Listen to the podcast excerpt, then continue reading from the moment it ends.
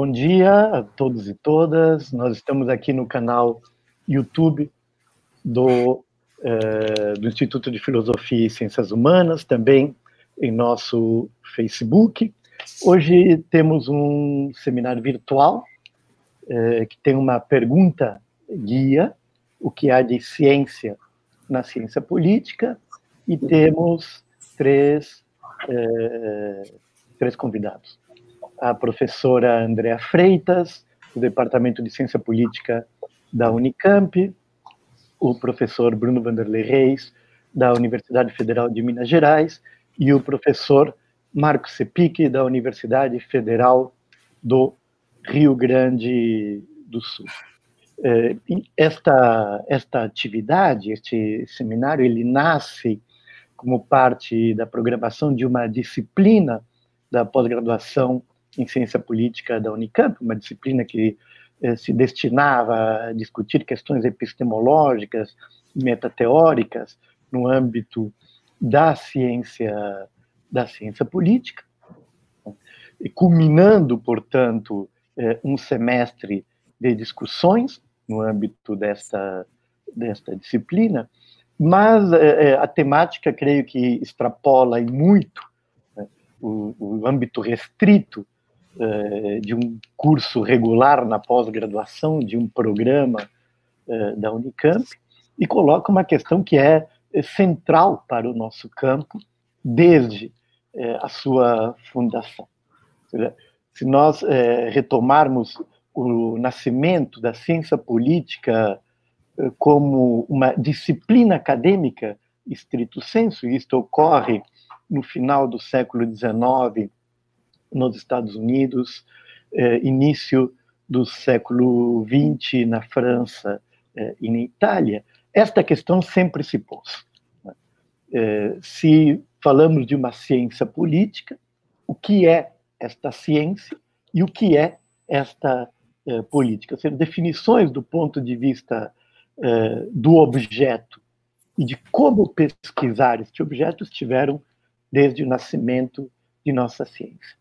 E para conversarmos sobre este tema, convidamos três colegas eh, que têm as suas eh, áreas de intervenção eh, e de pesquisa disciplinares bastante, bastante bem eh, definidas, mas que também têm uma forte preocupação metodológica eh, e recorrentemente contribuem eh, para este debate no âmbito de nossa disciplina. Nós vamos ter três é, apresentações, então, cada uma de 20 minutos, e recolheremos as perguntas do público em nossas duas redes e traduziremos estas perguntas de novo para os debatedores, assim fazemos uma, é, uma conversa. Bem, sem mais demora, podemos passar aos nossos convidados, que é isto o que importa. Por favor, André, você poderia começar? É, claro, bom, é, bom dia. queria começar agradecendo ao Álvaro pelo convite, pela possibilidade de fazer essa reflexão sobre o que tem de ciência na ciência política. É, cumprimentar os meus colegas, o Bruno, o Marco. É um prazer estar aqui com vocês hoje é, e também as pessoas que estão assistindo aí, seja lá onde elas estiverem, espero que estejam bem. É, enfim, cumprimento vocês. É, eu estava tão ansiosa, acho que para ver os colegas, conversar com vocês. É, esses dias de isolamento estão muito tristes, é, que eu sonhei essa noite que estava indo para o IFISH para dar o seminário encontrava com uma pessoa, com outra, mas nunca conseguia chegar lá. É, esquecia a máscara no carro, voltava para pegar, assim, nunca conseguia efetivamente chegar ao instituto. Não cheguei, né, obviamente, é, mas estou feliz aqui e, e, e, agradeço essa oportunidade de fazer esse contato, mesmo que seja é, virtual. É, bom, é, indo é, para o que interessa, assim, eu, eu, eu, vou falar um pouquinho é, sobre a ciência política de uma maneira geral. Eu tenho é, é dedicado muito da, da, das minhas disciplinas como professora a questões metodológicas, é, disciplinas metodológicas e disciplinas introdutórias, assim, com uma, a, a, com uma preocupação muito forte com, com conceitos, métodos e rigor é, do ponto de vista, enfim, científico, assim, acho que é, acho que foi por isso que o Álvaro é, me convidou para para estar tá aqui conversando junto com vocês. E aí eu vou, vou enfim, usando esse, esse, esse arcabouço é, das disciplinas metodológicas, fazer uma pequena introdução que eu normalmente faço nesses cursos, é, é, falando um pouquinho sobre seria é, essa essência da ou, que seria a disciplina da ciência política é, e depois eu vou partir para a discussão dentro do institucionalismo, do institucionalismo, que é o meu campo de trabalho e, e é, do qual eu posso falar com mais é, propriedade, digamos assim, é, é, do ponto de vista metodológico, etc., porque eu uso as ferramentas e porque, enfim, penso é, o, o, a partir dessas delimitações específicas. Bom, é, eu, eu, queria começar é, é, fazendo uma, uma citação do, do Good, do Goodin, que que está no Oxford Handbooks, acho que no mais recente Oxford Handbooks de Ciência Política, se eu não me engano, é, de 2011 ou 2012, devia estar anotado, sou péssima com anos, não anotei, é, mas lá ele diz que, que a essência da política, né, é, que, que, existem dois tipos de trabalho aqui. De um lado, o, o, cientista que procura perceber a política, e a política tem ali suas definições próprias, é, e, e, de outro, aqueles que decidem, é, aqueles que olham para o campo da ciência política, os dois como trabalhos separados e que exigem é, definições separadas, é, mas que é, o, o, o cientista político, de certa forma, está ali dedicado a essa essência do que seria a política, que nas palavras dele reside numa espécie de reside em manobras estratégicas. A política é uma questão de perseguir seu propósito da melhor maneira possível no contexto de outros agentes intencionais fazendo o mesmo com quem esses agentes é, através de quem, é, né? E aí nós entramos, né? Com quem, através de quem, ou ao redor de quem esses agentes tra devem trabalhar para realizar suas metas. E aí, mais para frente, ele sintetiza essa ideia numa ideia de que o trabalho cientista político é elucidar como o poder social é e pode ser e deve ser é, exercido como estrangido. Assim, né?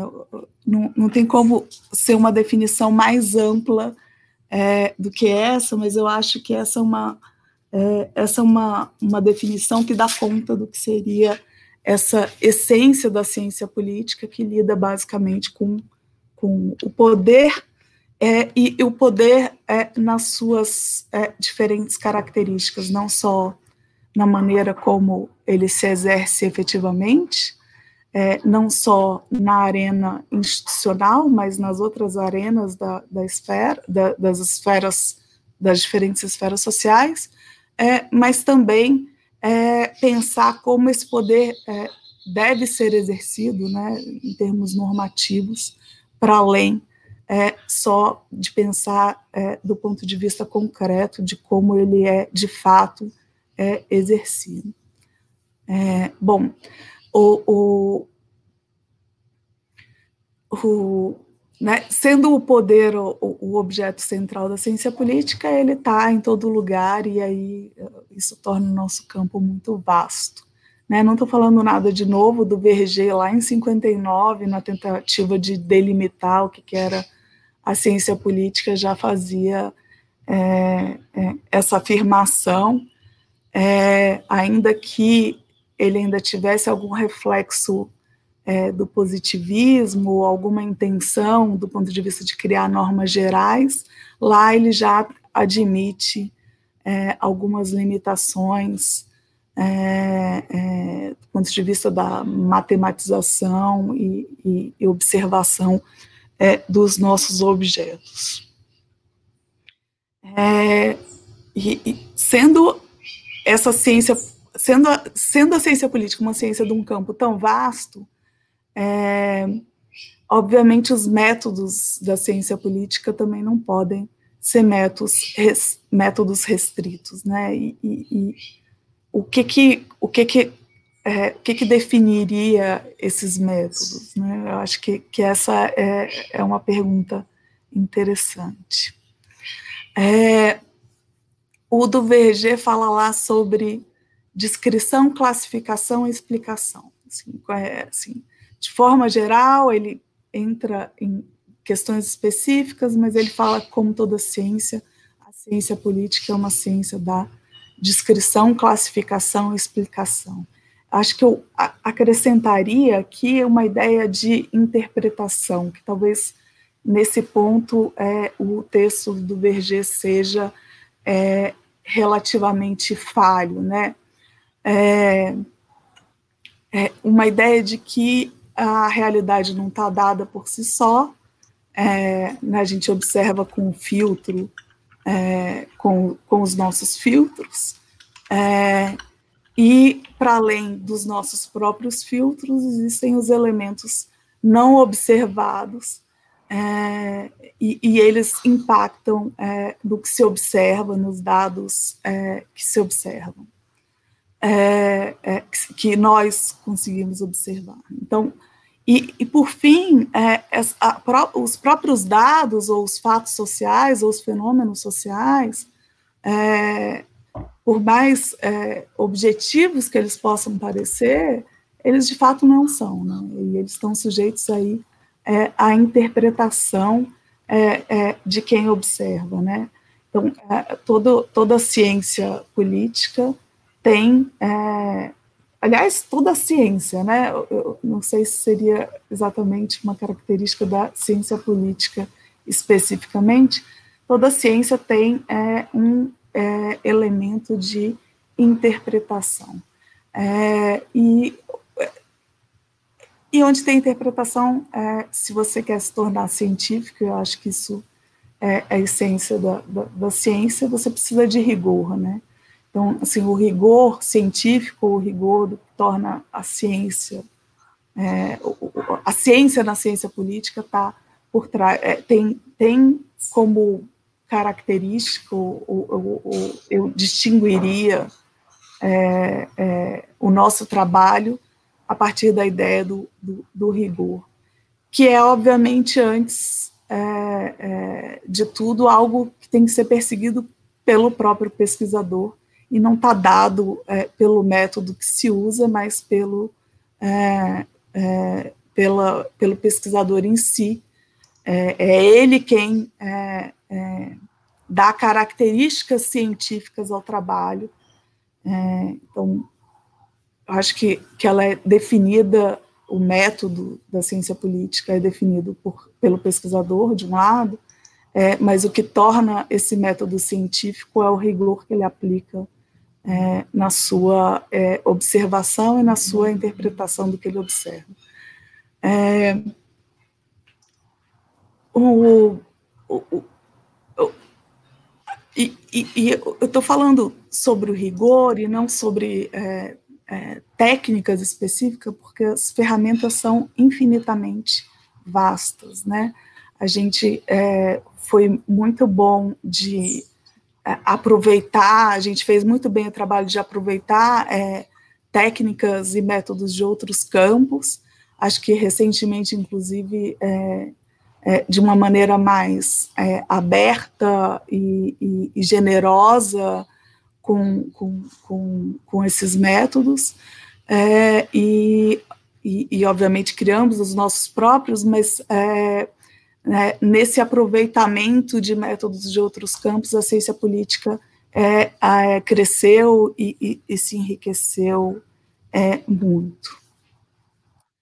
É, eu falei um pouco sobre. O, Duverger cita nesse texto uma ideia de que a gente tem que matematizar tudo que for possível, quantificar tudo que for possível, e ele mesmo admite que nem tudo é quantificável.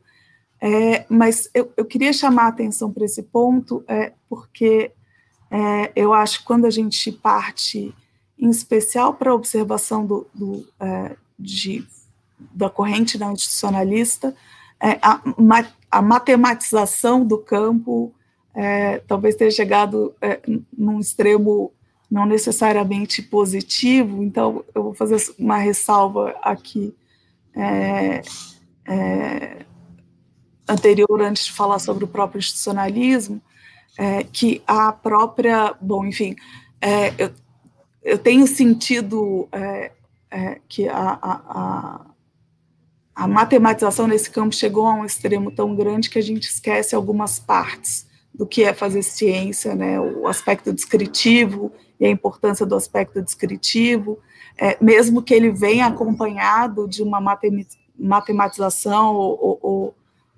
ou, ou de elementos estatísticos é, é, posteriores, mas a gente acaba esquecendo desse, desse ponto anterior é, é, nesse processo, é, um, e um pouco deixa de lado algo que tem muito de muito interessante no nosso trabalho, que é o, essa observação do mundo, né? Assim, em outras palavras, acho que o, assim, a teoria dos jogos entrou de tal forma é, em, em, algumas é, em alguns setores é, da, da, da, da, análise não institucional é, se tornou tão complexa que se afastou completamente da realidade é, e isso não deve ser é, o, que, o que o cientista faz, eu tenho a sensação. Pelo menos essa é a minha percepção do objeto.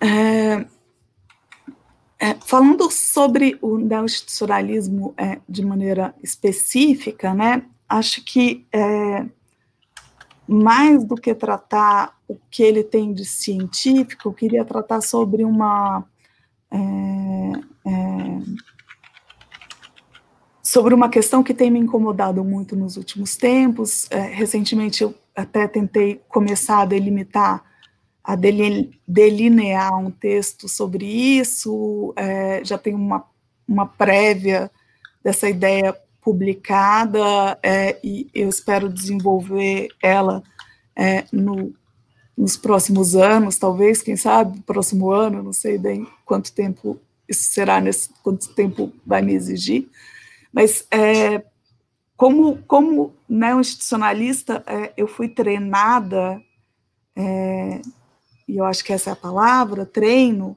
né, a gente é treinado para ser cientista, é, eu fui treinada para observar regularidades. Acho que o institucionalismo é muito bom é, de entender é, regularidades e, é, obviamente, delimitadas, poder constrangido ali pelas instituições, mas dentro de um conjunto de instituições é, regulares que fornecem é, comportamentos regulares. Né? Isso, obviamente, também não é, é, a realidade. Né? O sistema político, eles, eles estão em constante mudança, porque eles são fruto de conflito, né? É, são definidos pelo conflito, né? Um sistema político é, é, literalmente fruto de um conflito entre dois lados que determinam um conjunto, dois, falei dois lados, mas muitos lados, provavelmente, que define um conjunto de instituições que estruturam é, esse conflito e que são habitadas é, também por atores é, em conflito. E, e, e se a gente está falando de poder é, e de conflito, essas coisas não podem ser é, estáticas. É, e, e, eu acho que pensando aqui especificamente a ciência política brasileira e, a maneira como a gente olha para as instituições e para o sistema político brasileiro, é, eu tenho a impressão que escapou é, do processo da, da análise, da maneira como é, estou falando da maneira como nós analisamos, e obviamente estou me referindo a mim especificamente, eu, e talvez um ou outro nome é, que venha na minha cabeça, mas é, eu estou sempre falando de mim mais até do que é, é, de outros, não estou fazendo críticas específicas a ninguém. É, e, e, e, uma das, do, enfim, a, a, possibilidade de mudança institucional é uma das coisas que nos, que não que não está presente é, nos nossos trabalhos, e, e, e, eu acho que ela tem um elemento central na explicação, é, não só do sistema brasileiro, todo o sistema político, que nem eu falei, fruto de conflito, portanto, em, em contínua é, modificação, mas é, é, do nosso especificamente, porque esse é o meu é, objeto de estudo. Né? de um lado, a gente tem muita dificuldade de perceber essa mudança é, é, é, nas instituições e, e, a mudança na interação dos atores com as próprias instituições, independente da mudança delas, né? É, atores políticos, os nossos atores políticos são inteligentes e, obviamente, é, percebem as estratégias uns dos outros e evoluem é, nessas estratégias é, e, obviamente, mudam a forma como interagem com as instituições que é, já estão é, é definidas. É, de, de, de, outro lado, é, essa dificuldade de percepção da mudança, ela é agravada pela nossa limitação enquanto cientistas, de novo, da minha limitação enquanto cientista mais do que propriamente a referência a outros cientistas, é, de um olhar para um conjunto maior de instituições. Se, se a gente pensar, é, sistemas políticos são é, é formados por diferentes é, camadas, é, e essas camadas se sobrepõem e os atores políticos estão reagindo a essas diferentes camadas de maneiras diferentes, e não de uma maneira estática no tempo, não estão sempre reagindo necessariamente ao mesmo lugar, é, é, à mesma esfera é, de constrangimentos. Então, de um lado, a gente tem dificuldade de olhar para a mudança institucional, de outro, a gente tem uma dificuldade muito grande de incluir um número maior de instituições é, nessa nossa é, análise. É, já é, caminhando para o final, é, meu tempo está perto é, de se esgotar, eu queria um pouco falar sobre por que eu acho que temos essa dificuldade.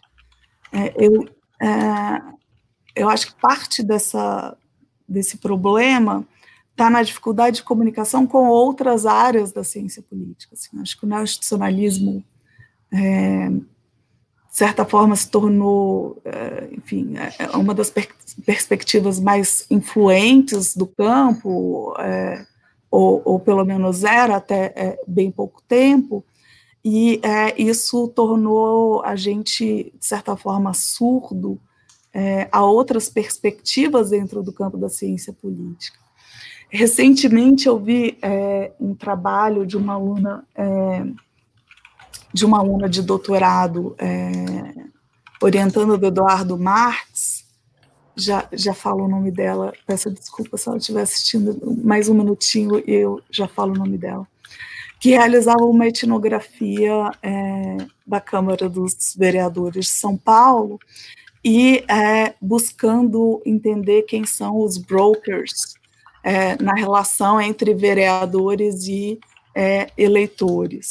É, e ela acompanhou um conjunto de, de brokers, um conjunto de pessoas que trabalham com os vereadores, fazendo essa comunicação direta com o eleitor é, lá na ponta. E é, isso foi das coisas mais interessantes que eu li recentemente. É, e, e, uma das coisas que ela falava era da preocupação dela de não estar sendo científica é, o suficiente, dado que ela estava fazendo uma etnografia. E, é, e de fato, é, assim, o, o, o, né, dentro dessa esfera da análise das instituições, a gente ficou muito.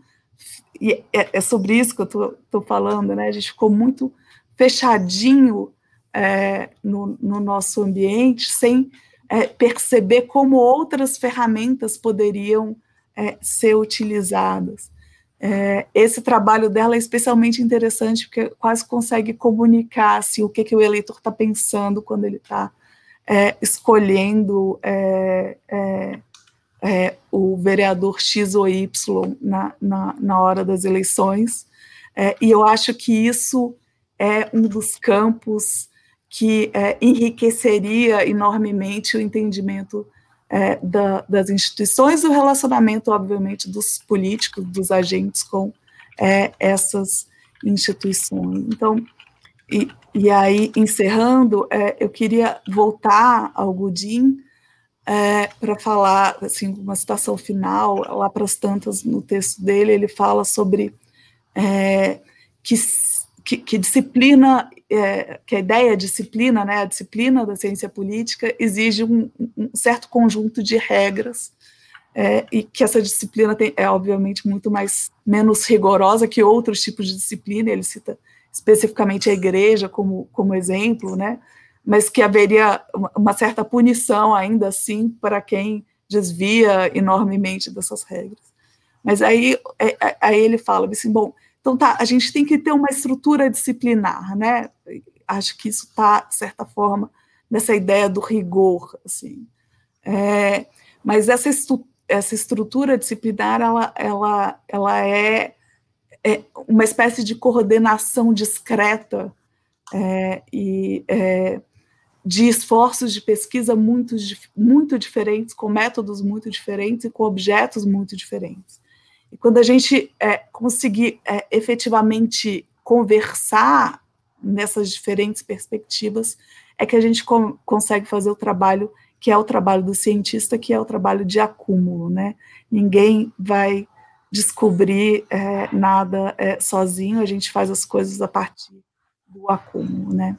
É, então, é, meio lembrando daquela, daquele é, texto super famoso que trata de mesas separadas, né? A gente tem que sentar na mesa é, e estar tá aberto, verdadeiramente aberto a outras perspectivas para ganhar corpo, ganhar campo e acumular, de fato, conhecimento. É, eu, acho que era isso que eu queria dizer. Eu, acho que eu acelerei um pouquinho em um certo momento para não passar muito meu tempo, mas eu fico aí à disposição de vocês. Obrigada. Muito obrigado, André. Nós vamos eh, seguir aqui uma ordem eh, alfabética. Eh, o nosso próximo conferencista é o professor Bruno Vanderlei. Por favor, Bruno. Bom, bom dia, pessoal. Bom dia, público também, que esteja aí animado assistindo de manhã, né?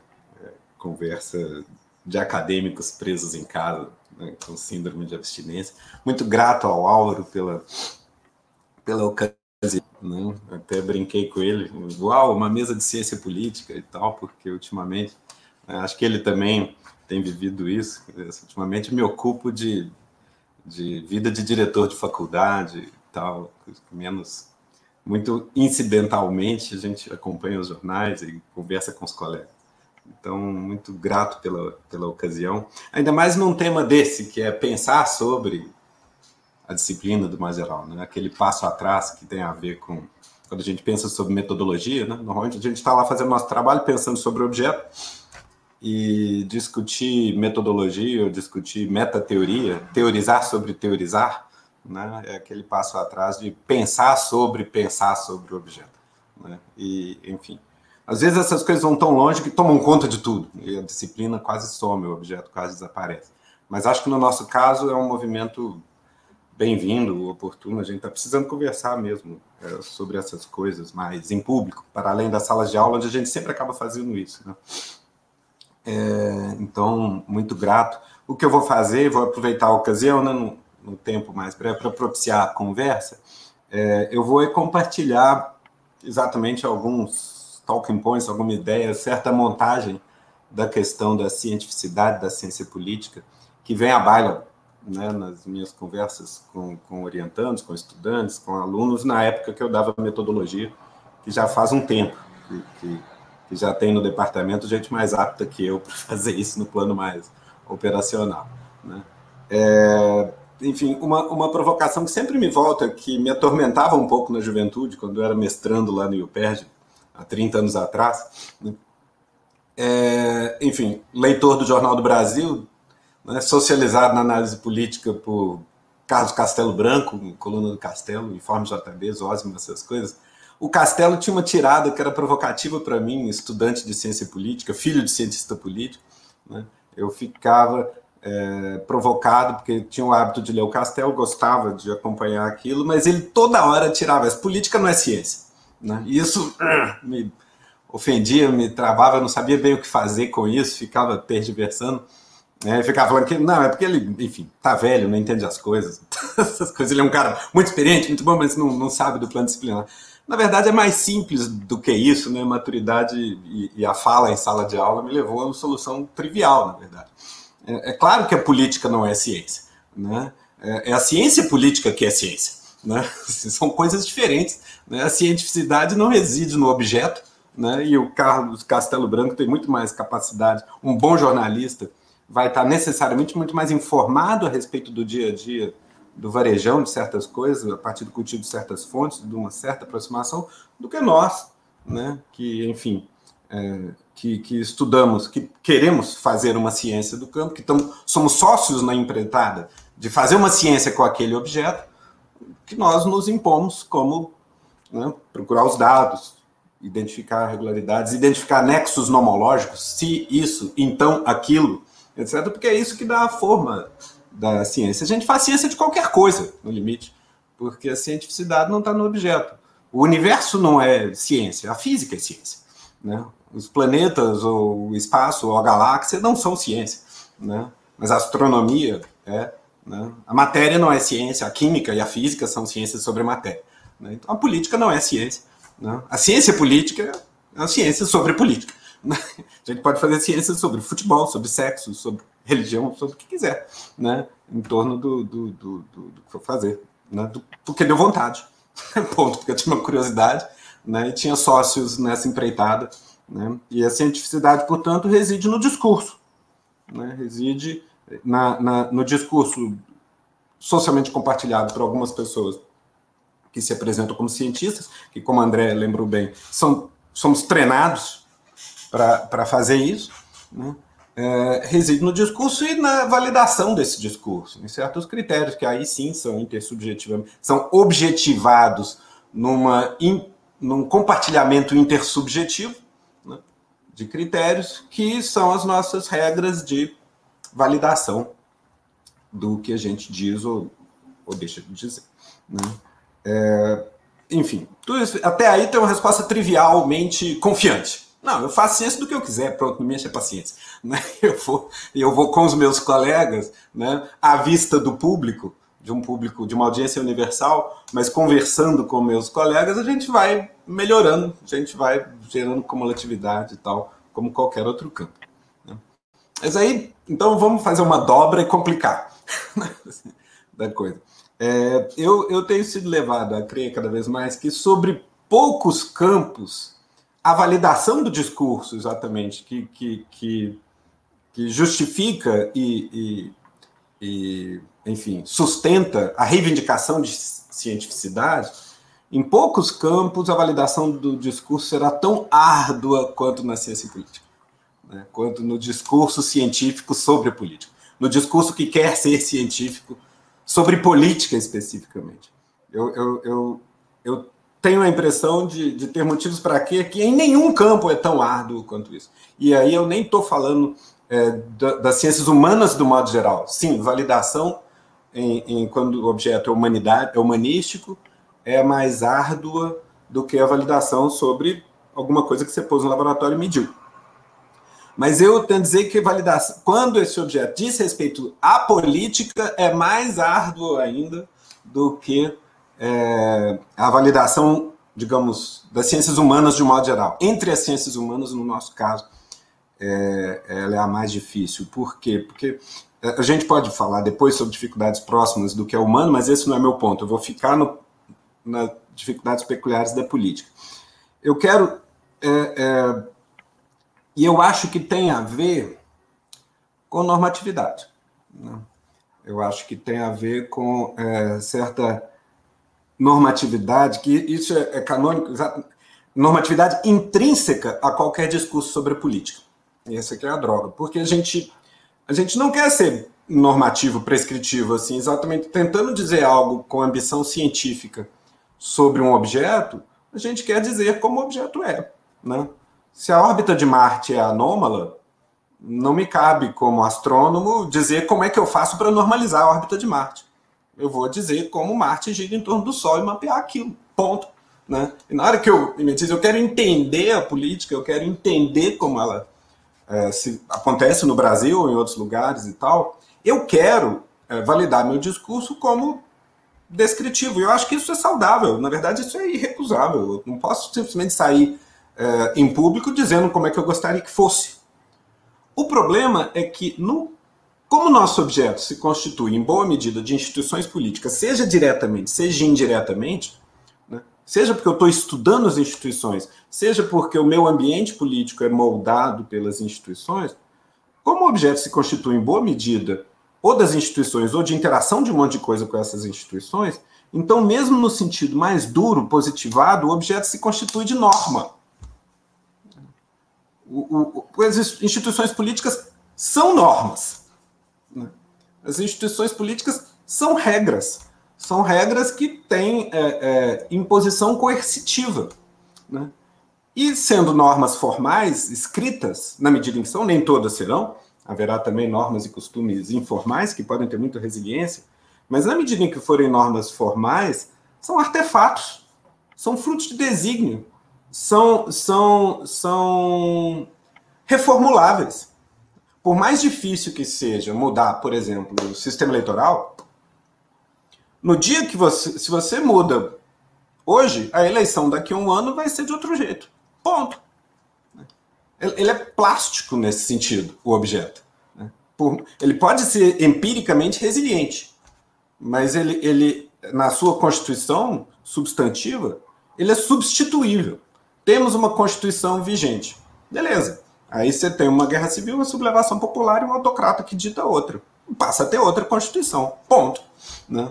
É, da noite para o dia. A gente pode discutir as condições de viabilidade de que isso aconteça ou não mas o objeto é e a gente, claro, a gente não isso não zera, mesmo a troca total das instituições não zera a política, porque haverá processos informais acontecendo.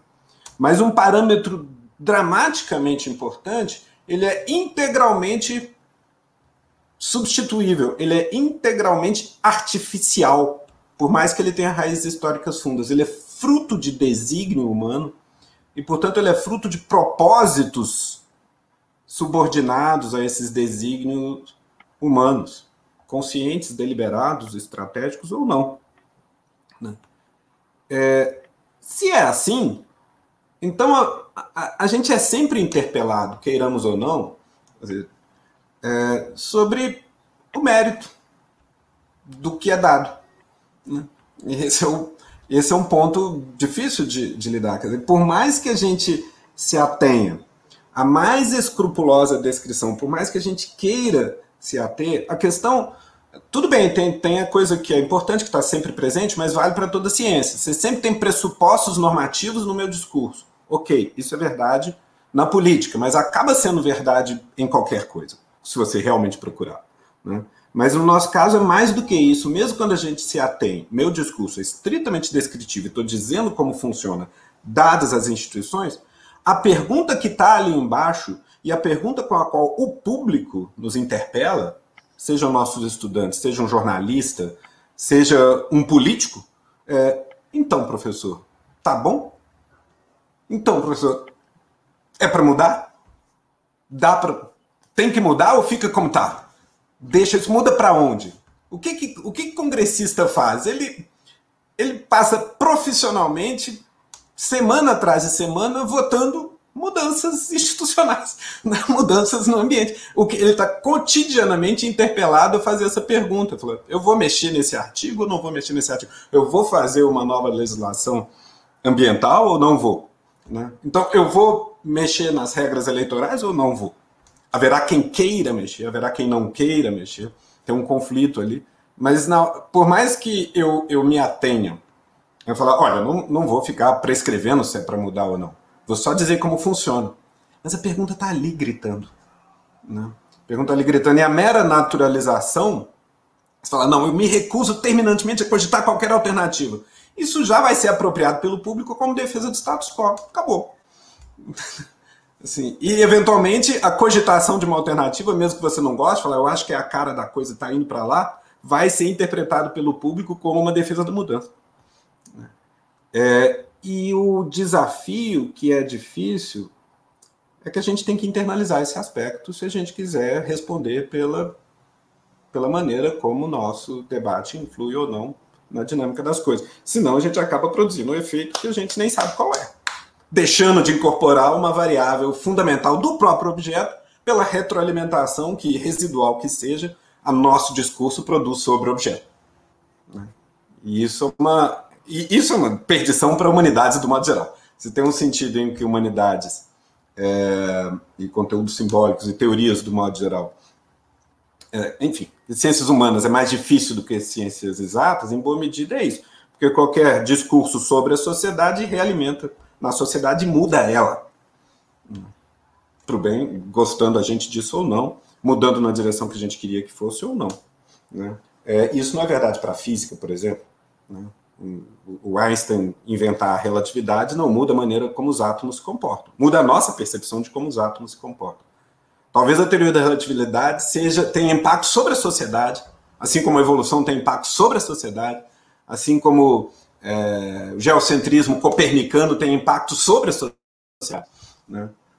Tudo isso, toda teoria que a gente faz sobre a física, sobre a química, sobre a economia, sobre sociologia, sobre política, muda a economia, a sociedade e a política. Mas não muda o mundo material. Então, naturalmente, a, a, a, o nosso discurso sobre a natureza é muito mais assentado em bases mais perenes, ainda que o campo conceitual esteja mudando, do que o nosso. Essa retroalimentação dá um comportamento não linear ao nosso sistema, né? para dizer em forma matemática, né? que não acontece com os, com os nossos amigos físicos. Né? É, o objeto deles nos ignora solenemente. Não estão querendo saber de nós. Né? Já o nosso não, o nosso objeto não nos ignora, para o bem ou para o mal. Né? Nosso objeto nos consome, ainda que debaixo de mal entendidos. Né? Então, a, a, a, essa por isso é, é tão difícil também maturar os debates, né? alguns debates, porque eles parecem estar sempre jovens, porque essas. Se é verdade que meu discurso muda o mundo, eu estando ciente disso ou não, então quem recebe meu discurso vai ter uma tentação irresistível de presumir intenções minhas a respeito do mundo. Ah, fulano falou isso, Bruno está falando isso só porque ele quer, enfim, fechar a lista. ele está falando disso, daquilo, só porque ele é funcionário público, professor de universidade federal e quer mais é que o, o, o Estado pague salário para ele. Entendeu? Assim, o que quer que a gente fale sobre o objeto, na medida em que o discurso incide sobre uma parte, um campo mutável do mundo, então ele vai ser corretamente ou não, mas ele vai ser percebido pelo público, vai ser lido pelo público pela lente de uma atribuição especulativa de intenções. E isso vai qualificar a recepção. As pessoas vão botar uma ressalva, falar, bom, ele está falando isso, mas o que será que ele está querendo? Né? Isso se dá com mais força quando a gente fala do que quando nossos colegas físicos e químicos falam, embora o interesse incida ali também. Né? É, mas a, a o, essa presunção do público a respeito torna a, a, o, o, o, debate conceitualmente viscoso, difícil de limpar as telas, porque o tempo todo essa presunção cruzada de intenções e interesses né, é, polui a discussão. É, então, eu acho que tem, não adianta reclamar, porque isso é intrínseco ao objeto, isso é inevitável. A gente gosta de dizer isso, assim, falar, não, as humanidades são ainda jovens, né? são ciências eternamente, são adolescentes, vai chegar no momento de uma maturação conceitual e aí a gente vai. Né? Não, não vai. Não vai, porque não, a maneira como eu enquadro o objeto, a maneira como eu dou nome aos bois, a maneira como eu, eu monto meu campo conceitual, é, vai ser recebida como é, interessada, como seja ou não, né? vai ser recebido como interessada, isso vai retroalimentar a conversa. Né? É, o mais importante aqui no meu ponto, portanto, nem são os pressupostos normativos sempre presentes ou não no discurso. Isso vale para ciências exatas também. É, não é disso que eu estou falando. Meu ponto é que, para além dos planos habituais de validação de toda a teoria, uma validação que é lógica e uma validação empírica, né? eu sempre, dando aula de metodologia, tinha esses dois campos. Né? Você tem qualquer proposição, qualquer um discurso científico sobre o mundo é um discurso de ambição nomológica sobre o empírico. Né? Eu falo assim, se isso, então aquilo. Se A aumenta, B diminui, e etc. Vou botar alguma coisa desse tipo. Pode ser mais simples, bobo desse jeito, ou pode ser bem complicado, mas são nexos entre categorias analíticas. Então ela tem uma validação que é lógica, que é a consistência interna do argumento, né? e tem uma validação empírica, que envolve a correspondência factual entre aquela estrutura que tem que ser lógica, e os fatos. Uma coisa é ver se ela é consistente, validação lógica, outra se ela é verdadeira, né? ou se ela é falsa, na sua correspondência empírica com, com, com o mundo. Eu diria ainda, eu costumo dizer que tem um terceiro nível, que é um nível conceitual, que exatamente vincula o lógico ao empírico. Né? Que à medida que você dá nome aos bois, ali estão nossas tipologias, classificações, etc. Né? É, esses três pontos. Né? Isso está em qualquer, qualquer ciência, tem que se validar nesses três pontos: plano lógico, conceitual e empírico. Né? No caso da, da, da ciência da política, exige de nós, também queiramos ou não, uma validação que é normativa. Refletir, incorporar, refletir normativamente. Também, de maneira explícita. Porque se a gente simplesmente recusa ela, ela vai ser, primeiro, atribuída a nós de toda maneira, e aí já não controla essa recepção, e segundo, vai estar no nosso subtexto mesmo. Né? É, a menos que a gente pare para se perguntar sobre implicações. O que acontece? Por exemplo, é, já que você estava falando, né, André, do, do, do institucionalismo né? para fechar com o um exemplo, já abrindo para o debate. Né? É, a literatura dos últimos, eu tenho dito isso em público para todo lado, né? A literatura dos últimos 20 anos em torno do presidencialismo de colisão no Brasil, liderada pelo Fernando Limonge junto com a Argelina, né, do qual você é um protagonista também, e nós todos nos formamos é, acompanhando isso, é tranquilamente a principal contribuição da história da ciência política brasileira. Né? Aquilo, por quê? A gente pode. Eu acho que isso é verdade concorde-se ou não com o diagnóstico produzido da política brasileira ali. Por quê? Pelo impacto real que essa literatura teve sobre o mundo. O presidencialismo multipartidário saiu de uma anomalia para algo que está dentro do, do, mainstream da literatura de política comparada é, da maneira mais banal. E, e, sobretudo, e a principal façanha é que isso veio daqui. Foi a ciência política do Brasil, né, da periferia, lá da América do Sul, né, que mudou os termos da conversa dos gringos, dos americanos sobre isso. Isso é uma façanha, né, queiramos ou não. E, e, de um modo geral, é, é, ela não queria ser uma literatura é, predominantemente normativa. Ela é estritamente descritiva. Pega os artigos mesmo do, do Fernando, são muito consistentemente descritivos. Não tem norma ali. Mas a apropriação pública dessa, desse diagnóstico tomou o diagnóstico como uma defesa do status quo. E as nossas entrevistas, na medida em que a gente conseguia explicar como funcionava, tacitamente vinha uma naturalização. Tá bom. Na hora que o Congresso, a Câmara começou a mexer, querendo é, fazer reforma política, isso se retroalimentou de maneira mais forte, a entrada da ciência política foi meio vocês sabem aí, meio, meio negacionista. Entendeu? Falando, não, esses caras estão querendo é, se proteger do, de alguma maneira. A gente suspeita. É engraçado. A gente. A, o público estava imputando intenções a nós de defender o quadro institucional e a gente estava imputando intenções mais ou menos espúrias aos políticos.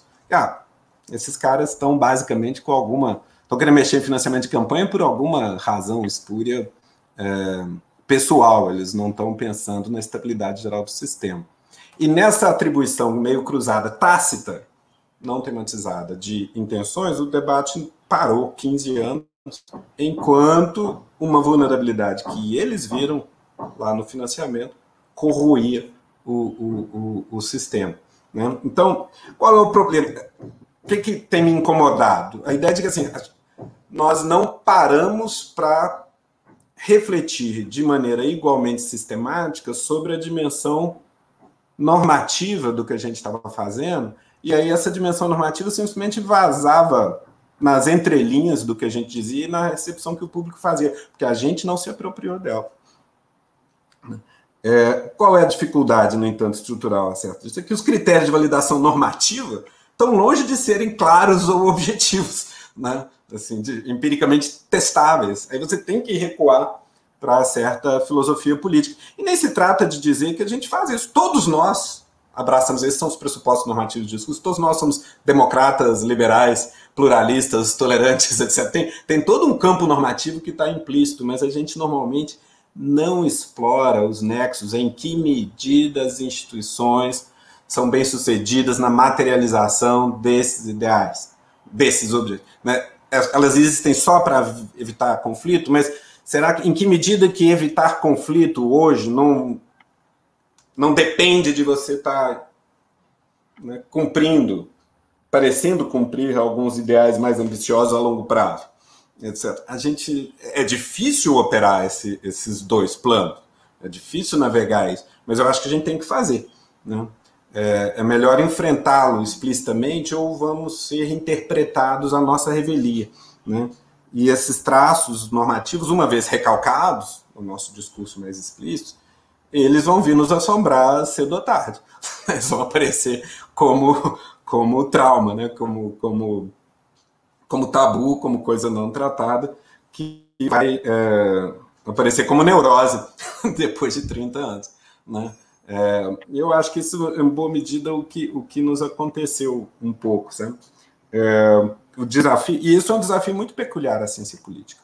Né? Mesmo sociólogos, antropólogos, não têm que confrontar-se com isso com a mesma intensidade.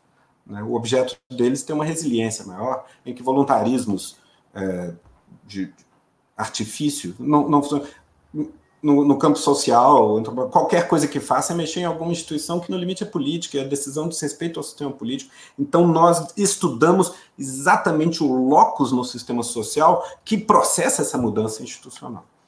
Então é, é, é esse looping, essa retroalimentação é, de conteúdo normativo está muito no centro do, da nossa ocupação de uma maneira que, que torna a disciplina peculiarmente árdua. Né? Aqui a gente tem é, algumas coisas, pra, vou fechando, né? essa importância do que disse a Andrea de, de, de, de, intercâmbio, né? digamos, que a mesa tem que ser larga, a gente tem que estar conversando com gente que está fazendo várias coisas. Porque isso, todo trabalho tem seu foco, é, é, inevitável, toda teoria tem seu campo, isso é legítimo. Né? É, é, já tive a ocasião de estar falando disso em seminário também. De repente, acho que a, a literatura anterior, o diagnóstico do presencialismo de colisão, tomava como campo o plenário do, da Câmara já montado, dado, não estava olhando exatamente para o processo eleitoral. Natural, isso nem é uma crítica.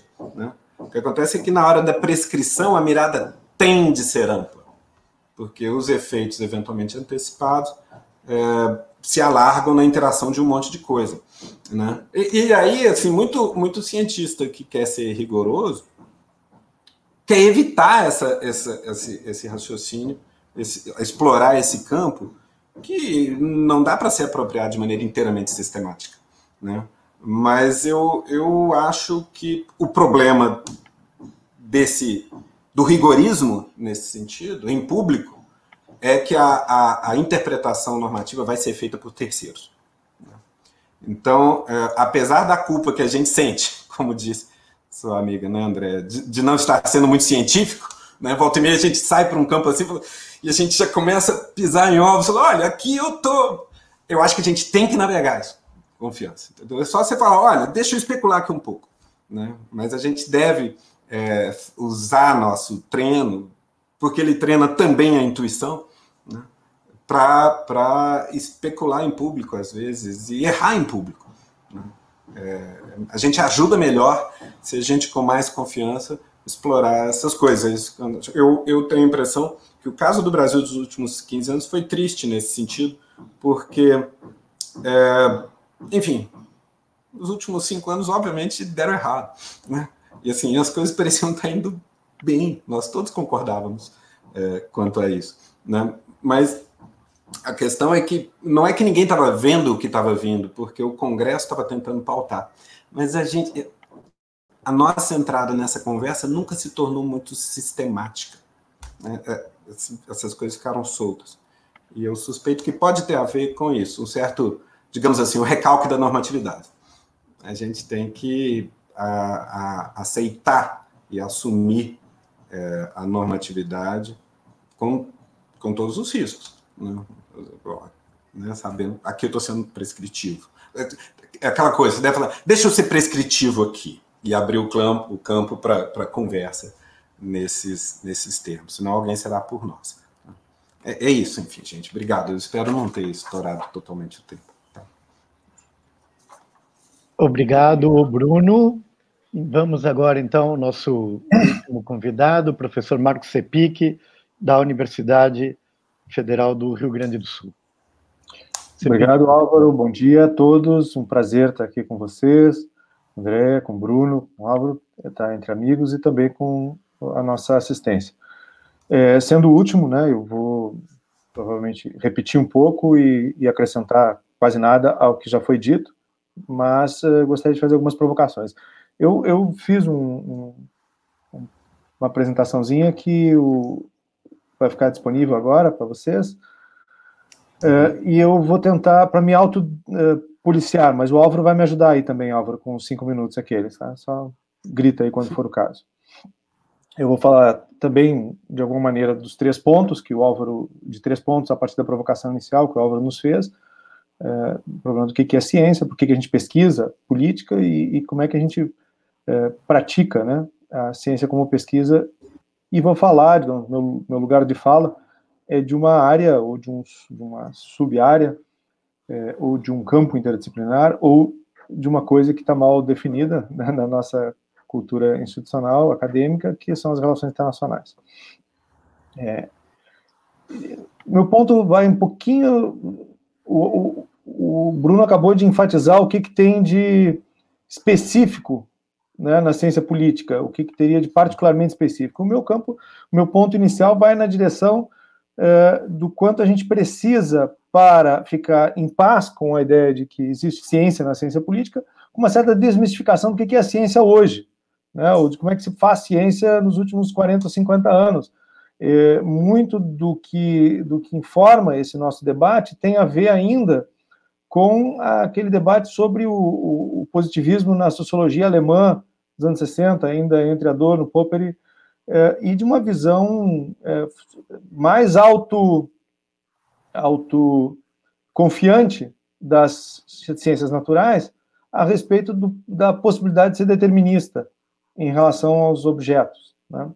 E aquilo que o, que o, que o Bruno dizia, na verdade, depois do Prigogine, depois da, da, da prova matemática, lógica empírica da impossibilidade do determinismo nas ciências naturais, toda a nossa conversa ela é probabilística e, de alguma maneira, interpretativa. Né? E, e as ciências naturais se tornaram mais conscientes da impossibilidade do determinismo e, portanto, a prática científica é, nos outros campos ela se modificou brutalmente. Se nós continuamos, digamos assim, é, fechados, né, é, na nossa, no nosso debate interno sobre as diferenças entre a ciência política e as outras ciências humanas, é, o quanto a gente é aplicado, fundacional nisso, eu creio que nós perdemos, para usar a expressão da, da André, muitos diálogos à mesa com o conjunto das, das ciências. Se a gente pega hoje a tabela de, de conhecimento, de áreas de conhecimento CNPq, nós vamos ver o grau de especialização e de diferenciação interna também dessas outras chamadas ciências naturais. Uma coisa que a gente sempre, o Bruno sempre brinca, tem mais diferença entre os ramos da, da, da biologia do que entre os, as sub-áreas da ciência política ou a relação entre ciência política, a distância relativa né, genética entre a ciência política, a economia ou a administração, ou mesmo a, a filologia. Né? Então, é, essa, essa taxonomia meio de Wikipedia aqui, ela está aqui só para nos lembrar de que nós temos é, mais proximidade em termos das nossas dificuldades de validação empírica uh, a partir, né, e, e, como disse normativa, né, a partir do nosso pedacinho do conhecimento humano, uh, em parte por desconhecimento tá, e por falta de diálogo produtivo com o que se faz no resto da universidade. Eu, eu, esse é o primeiro ponto que eu gostaria de, de enfatizar. É,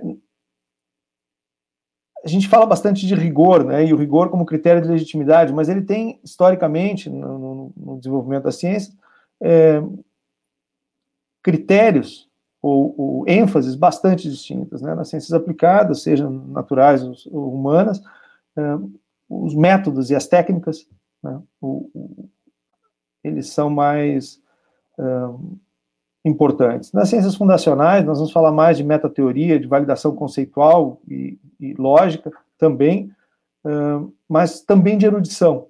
E essa é uma coisa que diz respeito a, a, uma parte da ciência política que, que se aproxima da filosofia, que é a teoria política, mas também em outros ramos.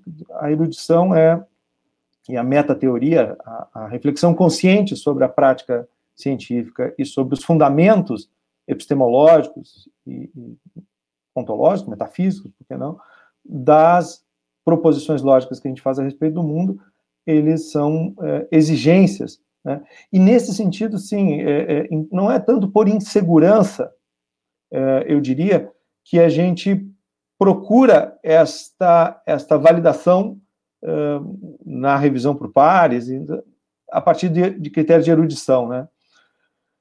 Ela é necessária é, não só como ritual, mas ela é necessária não por insegurança em relação às outras áreas, mas por conta da, da proximidade que a gente tem com a hermenêutica e com as ciências chamadas hermenêuticas, né, sobretudo com a filosofia.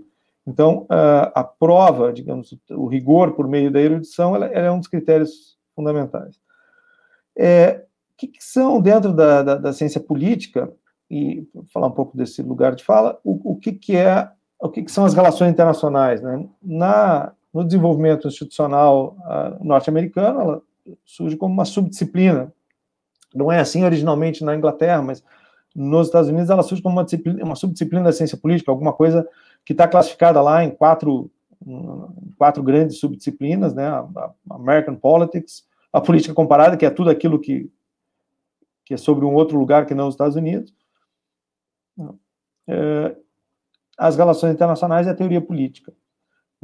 Nós, no Brasil, temos dificuldade, um ou outro teve alguma formação em ciência política, né, mas o, o, ela ou se reivindica como uma disciplina, né, como, um, como um, uma quarta ciência social, o que eu também discordo, né, ou ela é um equivalente interdisciplinar aplicado do que é a teoria política, quer dizer, uma área de fronteira. A, a Andrea falava do, do, das regras do procedimento científico na ciência política e do patrulhamento dessas fronteiras, né, do patrulhamento eh, deontológico, do comportamento dos, dos, dos, cientistas políticos, mas também da, dos limites disciplinares, né, e a dificuldade que a gente tem de, de conviver com, com a interdisciplinaridade, eh, sobretudo pensando numa taxonomia das, das ciências.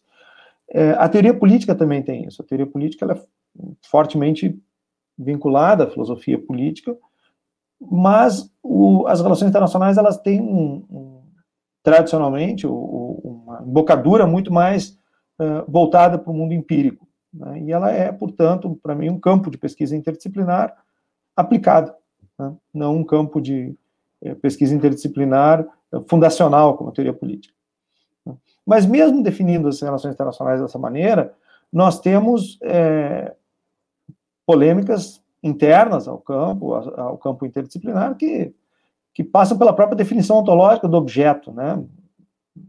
Lá com Aron, a, desde o realismo clássico, o que define o nosso objeto é a recorrência da possibilidade da guerra. Né? Abordagens mais uh, derivadas do funcionalismo, marxismo, ou de, ou de outras abordagens mais uh, sociais, vão dizer que o objeto das relações internacionais é tudo, é, são todos aqueles fluxos que atravessam algum tipo de fronteira. Essas fronteiras podem ser mais ou menos é, institucionalmente construídas, né, ou epistemologicamente construídas.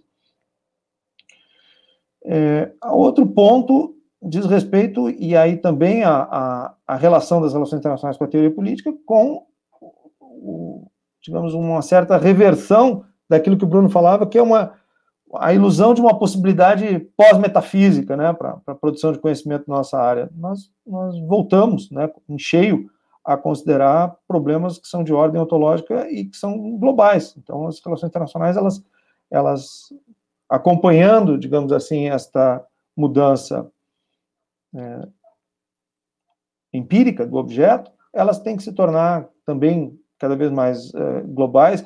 E os três grandes temas, né, que são é, de contato com a teoria política, com a, e com a ciência política como um todo, na minha opinião, hoje são os debates sobre o secularismo é, e a maneira como a gente concebe as, as visões e a influência da, da metafísica de outras formas culturais dentro do, da produção de um, de um arcabouço institucional normativo para o convívio coletivo em escala global. Né?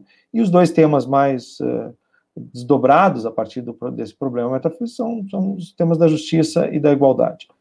É, Nesse sentido, a, a, as relações internacionais e a ciência política, ou as, a ciência política como objeto do nosso debate de hoje, ela é científica nessa medida em que ela é, tem erudição própria e na medida em que ela tem critérios de validação das proposições lógicas, é, empíricas e conceituais, como disse o Bruno. Né?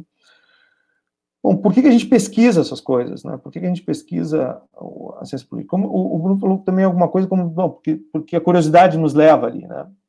Mas uh, não existe ciência e conhecimento puro sem algum tipo de, de tecnia, sem algum tipo de arte e tecnologia envolvida. Então, o nosso objeto ele é, ele é arte e tecnologia em grande, em grande medida. E o, nós pesquisamos este objeto, é, procurando né, é, conhecer, mas procurando também controlar, melhorar, e essa implicação normativa, ela, ela na medida que ela se torna é, autoconsciente, ela tem um ideal associado a isso, que é um ideal de, de, de grego, de fronese, de, sabedoria e virtude. Então, essas coisas são é, inseparáveis na produção de discursos científicos, né? E, e, esses discursos científicos não são mais necessariamente é, determinísticos, pelo contrário, né? se eles quiserem efetivamente se apropriar da fronteira do conhecimento científico nas ciências naturais, eles têm que é, entender é, por que que, a partir do, do, do prêmio Nobel do, do Prigogine, o determinismo deixa de ser o nosso, o nosso critério. Né? Os nossos modos de inferência também não são únicos, né? não são exclusivos a, a, o método, o modo de inferência dedutivo, indutivo, abdutivo, eles convivem em diferentes objetos e diferentes empreitadas dentro da ciência, da ciência política. E nós tentamos argumentar e construir discursivamente isso porque, é, normativamente, de novo, porque é melhor. Né? É melhor do que, do que simplesmente emitir opinião, é melhor do que humilhar o próximo, é melhor do que embrutecer a nós mesmos e aos outros uh, recorrendo à, à, violência. Então, uh, esse ideal iluminista, né, num certo sentido, Habermasiano, uh, depois da, da reconciliação do Habermas com o mundo né, e com os subsistemas de poder e dinheiro, ele é argumentativo. Né, essa é a nossa, nossa prática científica. Nossa prática científica é argumentativa e, e, ao, e ao ser argumentativa, ela quer persuadir né, uh, os demais, não apenas uh, pelas regras baseadas na lógica e nas regras de inferência que a gente adere, apelando à razão, mas também participando deste mundo, né? participando deste mundo com a fronese que a gente é capaz de produzir. E esta participação no mundo apela à emoção e apela à credibilidade também, por isso a erudição, de novo, né, a autoridade uh, do domínio de conhecimento específico que a gente produz, a boa-fé da nossa prática. Né?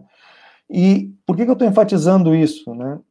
Porque nesse momento, o, talvez mais do que discutir o que, que há de ciência na ciência política, é, com um chicote batendo as nossas costas, é preciso reafirmar alguma. A, a, reafirmar critérios básicos que diferenciam o que a gente faz da pseudociência. Né? Nosso problema não é com os jornalistas, né? não é com os políticos, nosso problema é com é,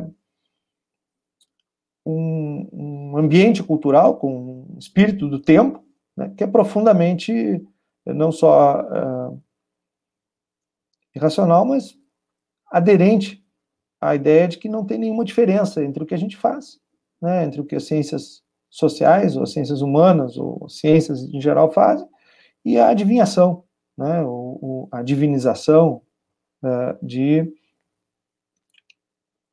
de conhecimentos.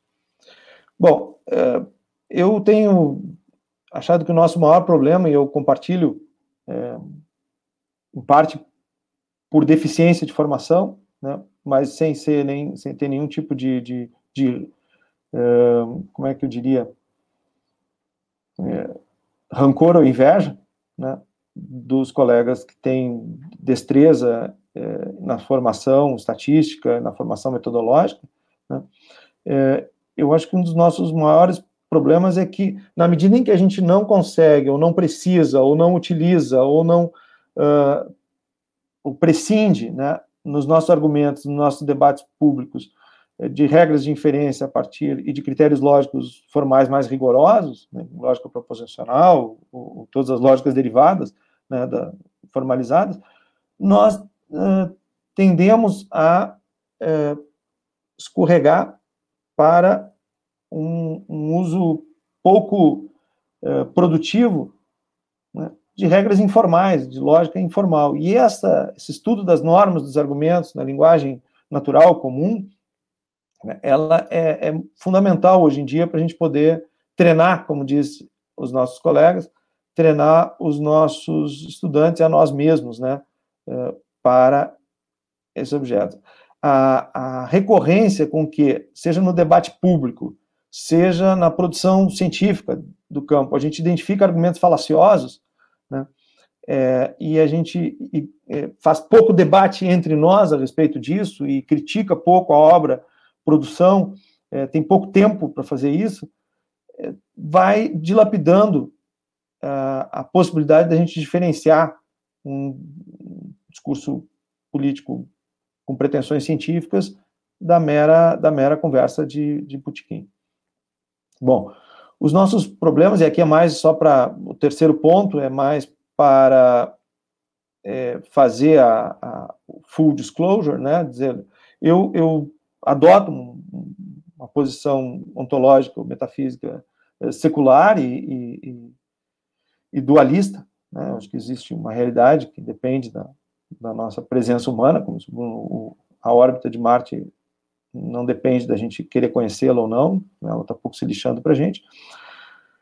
É, e do ponto de vista epistemológico, eu acho que a melhor maneira da gente conceber o que há de científico na ciência política é admitir pluralismo e admitir, e admitir uh, um certo grau de relativismo, né? é, como, como reivindicava o Álvaro no início e a própria, e a própria André. Eu não tenho uma visão é, de que o único caminho para a gente construir esta construir este conhecimento científico seja por meio do teste de hipóteses, da falsificação de hipóteses, embora isso tenha seja parte. Né? É, nesse sentido, eu me coloco do ponto de vista da avaliação do progresso da cientificidade na ciência política mais numa perspectiva lacatosiana do que do que popperiana. É, não para tudo, né? Acho que a gente tem que discutir, tem que testar hipóteses especificamente, tem, tem várias maneiras de fazer isso, não vou, não vou me deter nisso aqui. Né? É, e a, mas o outro, o ponto principal que, eu, que, que é possível de fazer, mesmo é, como pré-condição para um maior rigor metodológico e técnico, no, no treinamento da, da, na ciência política é o, o, treinamento da validação dos nossos, dos nossos conceitos. Né? Esses nossos conceitos, eles são hoje cada vez mais dependentes dessas redes nomológicas de significados que, que transitam por diferentes ciências, por diferentes disciplinas. Né? Nós tomamos emprestado, historicamente, primeiro com funcionalismo, marxismo, é, das ciências naturais, uma série de, de, de, de, termos, mas que a gente usa como metáforas, né? E um pouco mais de, rigor na delimitação conceitual, eu acho que ele é importante para gente, a gente poder partir para melhoria dos critérios de validação lógico e, e empírico da disciplina. Bom, é, não existe, portanto, um único modo de fazer ciência. É, na, na, nas relações internacionais, isso é um debate em função do, da sua natureza interdisciplinar, né, do, do contato com, com ciências hermenêuticas e, e, com as ciências naturais. É, nós temos hoje, basicamente, esse, essa tabelinha de dois por dois, permite algum tipo de enquadramento. Né, é, na relação, é, se a gente considera que existem coisas além dos fenômenos, que existem uh, não observáveis, né, detectáveis, que são as estruturas, ou, ou outras coisas sociologicamente definidas, mas também naturalmente definidas. Né, nós vamos ter uma abordagem que, que, pode ser, do ponto de vista epistemológico, classificada como mais fenomenalista ou transfactualista, né, segundo o, a tipologia do, do Jackson, do Tadeu Jackson. E como eu disse, se a gente tem uma visão mais ou menos dualista, homonista do, do, do processo de produção do conhecimento, a gente vai ter abordagens. É, portanto, o, o, meu problema não é a gente delimitar se o neopositivismo ele é melhor e superior do ponto de vista científico do que o realismo crítico ou o que o Jackson vai chamar de maneira meio estranha, né, nas relações internacionais de analiticismo, que corresponderia ao que, ao que a gente poderia chamar de weberianismo em ciência política, ou a reflexividade, né? O, como disse o Álvaro, as, as, abordagens menos ortodoxas. Né? Acho que a reflexividade hoje ela está tão, né, as epistemologias feministas, ela, ela, ela tão central, tão mainstream quanto qualquer coisa, né, um dos, desses termos que eu já não, não gosto. O meu problema não é delimitar do ponto de vista dos critérios lógicos e empíricos, dos, dos procedimentos é, de pesquisa, qual delas é superior, né?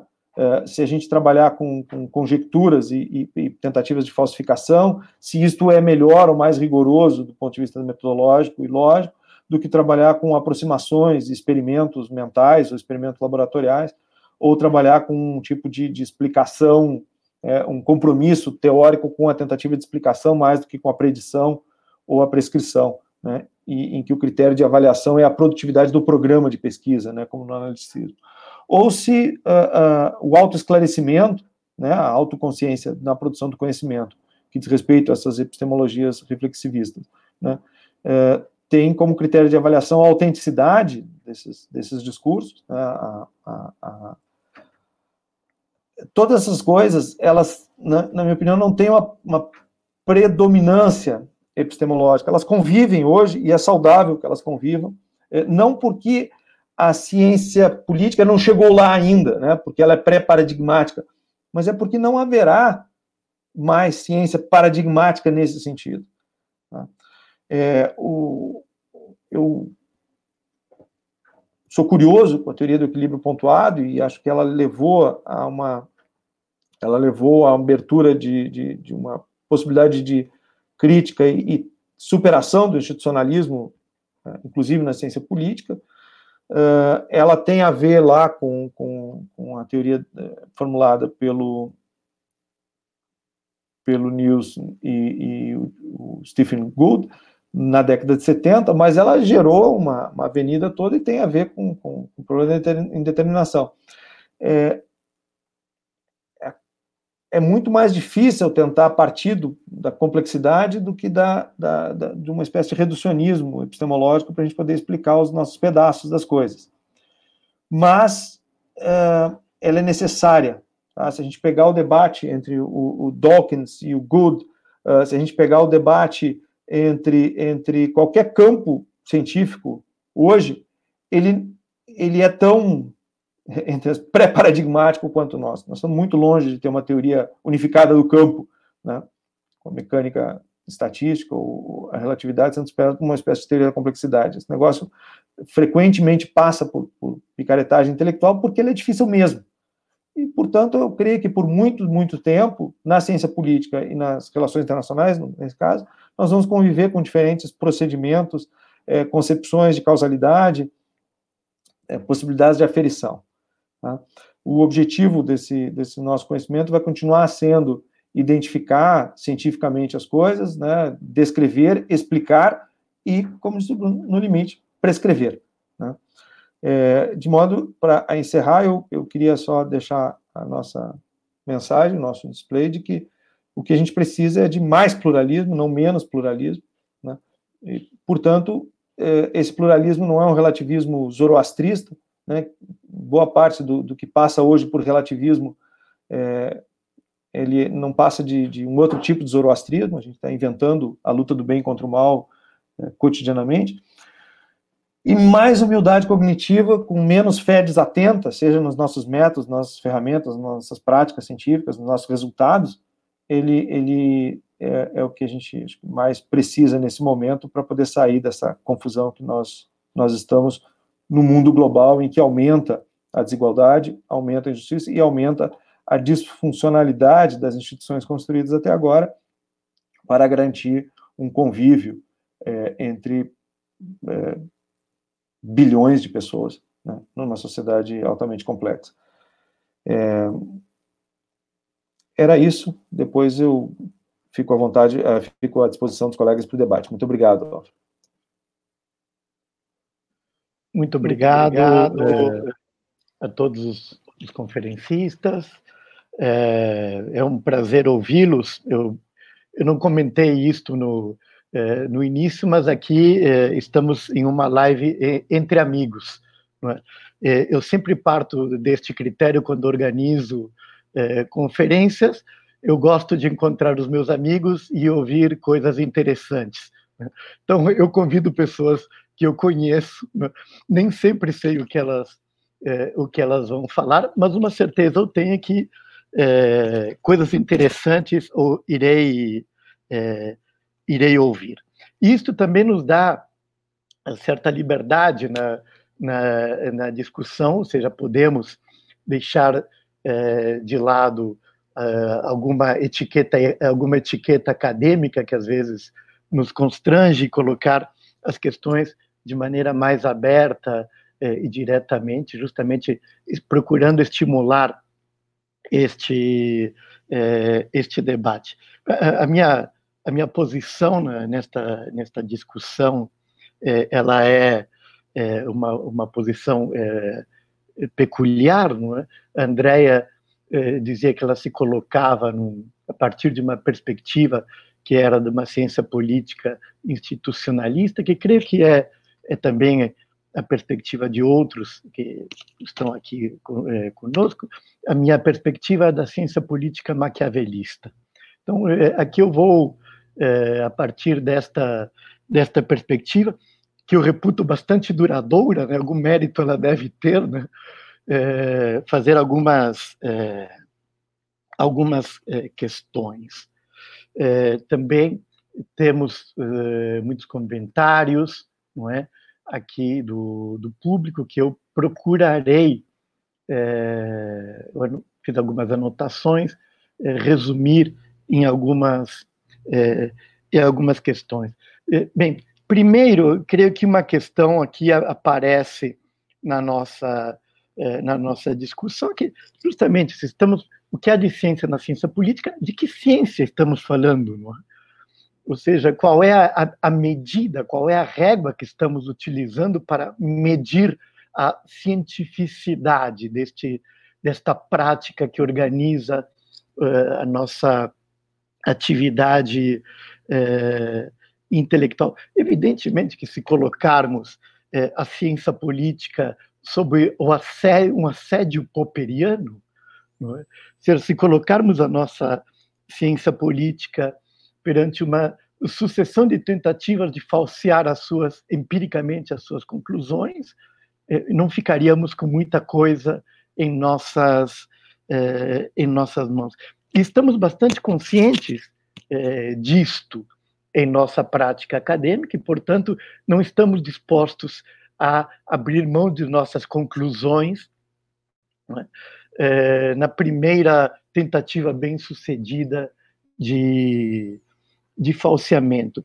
A, a questão é, que me coloco diz respeito um pouco àquela fé desatenta com a qual é, o, o CEPIC terminava a sua exposição. Ou seja, é, apesar de estarmos cientes é, do, da importância do pluralismo metodológico, apesar de estarmos cientes daquilo que caracteriza a peculiaridade, a particularidade da ciência política, será que, no fundo, ainda não temos um pouco daquela fé desatenta né, que nos leva a, a, nos medir sempre né, com eh, as, eh, ou com as ciências naturais ou com aquilo que já no, no século XIX Pareto dizia que deveria ser o um modelo para as ciências sociais, que é a economia.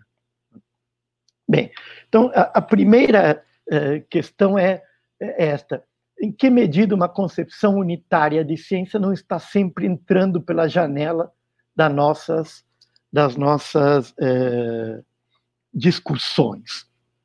É? Eh, a segunda questão, eh, nela eu procuro reunir eh, algumas intervenções do, do nosso público, diz respeito à ciência política tal como a praticamos hoje. É, em que medida o alargamento dos interesses de pesquisa, né? ou seja, a, a, inclusão de outros temas nas minhas agendas, destaco dois muito evidentes, que não estavam na Associação Brasileira de Ciência Política quando eu comecei a frequentá-la, e não faz muito tempo isto, é, são as variáveis de raça e gênero, certo? É, o alargamento dos nossos interesses em pesquisa não teriam redesenhado a relação entre é, uma ciência política descritiva e uma ciência política normativa, ou seja, em que sentido este alargamento dos nossos interesses, esta própria complexificação do nosso campo é, disciplinar, não teriam explodido não é? É, certas fronteiras que eram estabelecidas. É claro que todos nós acompanhamos os debates da American Political Science Review e da Political Theory sobre ciência política e teoria política certo? Conhecemos esses, é, esses artigos.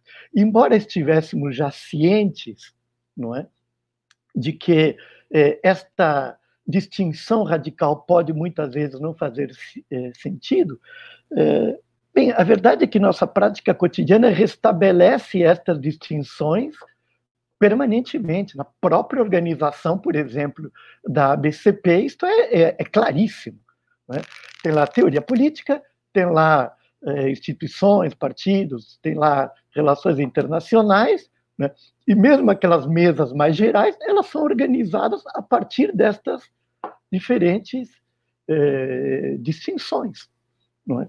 Bem, é, por que não insistir neste dualismo? Esta é a pergunta que, que eu coloco. E em que este dualismo entre ciência política descritiva e ciência política normativa poderia criar é, em que medida poderia criar um bloqueio epistemológico que nos impediria justamente de tratar isto que é de novo né, no, nosso, no nosso campo. E, por último, uma, uma questão é, aqui, é, me permito de, é, de introduzir a, é, a história, por isso eu dizia que minha abordagem era, era maquiavelista, me chamou muito a atenção na exposição da, da Andrea Freitas, este reconhecimento da incapacidade do institucionalismo tratar da mudança institucional. É? E por que isto me chamou a, a, a, atenção? Porque nas histórias canônicas da ciência política, o eh, não institucionalismo vem, aparece justamente como uma reação à incapacidade do behavioralismo tratar da mudança institucional certo? Então, ou é, digamos, ou o neo-institucionalismo se colocou aquém daquilo que pretendia fazer, ou tem algo de errado na nossa história canônica, certo? É, aqui, é, uma coisa que me parece bastante, é, bastante é, importante, né? que é, é justamente a relação entre história e é, ciência política. Né? Em que medida não é este o, o isto que está falando, faltando em nossa interdisciplinariedade. A dimensão histórica que já foi muito presente né, na nossa ciência, na nossa ciência política, pensemos na ciência política dos anos 60 eh, e 70, isto vai, né, eh, à medida em que eh, o nosso campo disciplinar se eh, assenta, se constitui, demarca suas fronteiras, isto vai saindo do nosso é, do nosso radar. E talvez isto seja algo que nós precisemos é, reencontrar para lidar com problemas como este, como né, a mudança institucional aqui, a, a variável tempo. E, e, tempo aqui, me refiro a tempo histórico, não tempo homogêneo. Tempo não é uma coluna ou uma linha das nossa, da nossa planilha. Né? Tempo é algo mais. Né? do que isto, é justamente este algo a mais que nós precisaríamos é, nós precisaríamos é, reencontrar o tempo na análise política, mas também, se quisermos discutir o que há de ciência na ciência política, o tempo na própria história da ciência política que nós é, que nós fazemos, ou seja, reconsiderar a história de nosso campo disciplinar, eu acho, é, eu acho importante. É, o, o, Bruno falava, por exemplo, do presidencialismo de coalizão, é como o grande feito da ciência política brasileira. Eu gostaria de lembrar dois outros grandes feitos. Não é? É, um é a teoria da dependência e outro é a teoria do autoritarismo. É? Mas isso implicaria em eh, de, introduzirmos esta dimensão histórica na própria compreensão da nossa, da nossa disciplina. Bem, para começarmos, são estas eh, as questões. Eu acho que podemos retornar aqui e seguir a mesma ordem. Tudo bem? Andréa, por favor. Eu acho que é, só um minuto para, é, é... para organizarmos aqui por volta de cinco minutos, então, cada um, assim depois retornamos, tem mais questões que estão sendo colocadas aqui pelo público. Tudo bem? É, perfeito. É, deixa eu ver aqui, é, falar melhor sobre. Bom, já que houve uma provocação direta, eu vou, vou me concentrar nessa. Se sobrar dos meus cinco minutos, eu falo mais sobre as outras questões que você colocou. Eu falava lá da incapacidade do não-institucionalismo em tratar mudança institucional. E, e, e, e, você tem razão, tem uma discussão é, canônica, como você disse, é, sobre a introdução, que, que, enfim, que leva à introdução do não-institucionalismo. Eu queria chamar a atenção é, sobre qual é o tempo passado, né? porque é, é, é, no nacionalismo, é, eu particularmente, né, a gente olha para o passado para pensar o presente e, quem sabe, ali é, ter alguma previsibilidade sobre o que é ali o futuro próximo, sobre o comportamento dos sujeitos em situações é, onde as variáveis são constantes, digamos assim, né? Tipo, é, sem, sem, sem, sem a gravidade fica tudo fácil, né? É, o, e, e aí, qual, qual seria esse tempo é, é, é, passado? Um dos textos que eu mais gosto, que, que eu acho que pode ser tributado a essa corrente institucionalista, é e que trata de, de relação entre executivo e legislativo, né? Dentre esses textos que eu mais gosto, nessa área especificamente, é o texto do, do Gary Cox o, o, sobre o, segredo eficiente. Né? O, o, Gary Cox vai justamente tratar é, da mudança institucional é, na Inglaterra vitoriana que possibilitou a, a centralização do parlamento nos partidos políticos.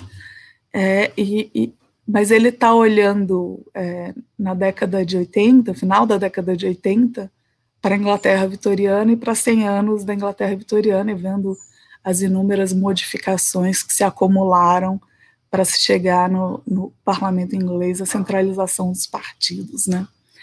Quando a gente pensa no sistema político brasileiro, a gente não tem essa história de 200 anos para poder olhar para 100 anos atrás e pensar como as coisas chegaram é, a ser o que elas são no tempo presente, né? Assim, ou, até tem, é, porque obviamente a Constituição de 88 não nasce no vácuo, é, mas a Constituição de 88, junto com o regimento interno, modificam é, o comportamento e, e, a partir dali se constrói um marco, né, como o, o Bruno falou, é, do presencialismo de coalizão é, e, e, e, que tornam é, esse olhar para esse momento pós-constituinte um olhar predominante, ainda que não seja a, a única possibilidade, né?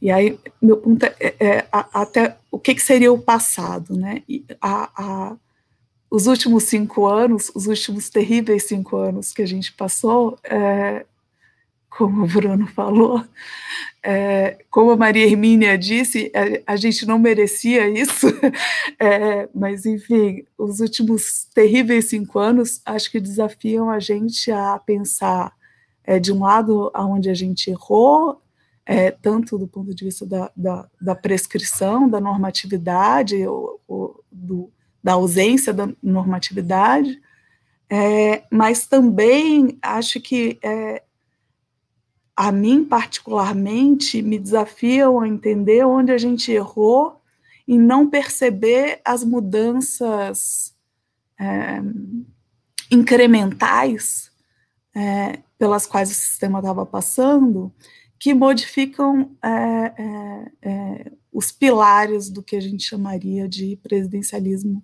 é, de coalizão. E elas não foram poucas.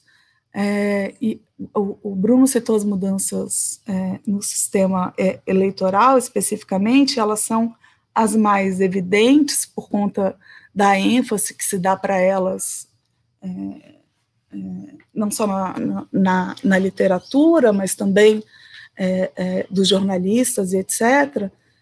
mas também houveram mudanças muito menos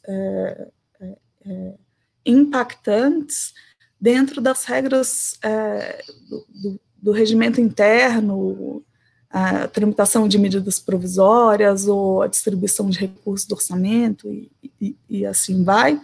E é, é, essas mudanças menos impactantes é, que ocorreram ao longo de um período é, curto no tempo são muito recentes em termos do olhar da ciência política e é, eventualmente ainda não é, é, é, é o melhor. E, e, e não tem um impacto muito direto nas variáveis que a gente tradicionalmente olha, embora tenham, obviamente, um impacto muito direto na relação entre é, os políticos, no legislativo e, é, e na relação de representação, na relação entre eleitores e, e, e eleitos.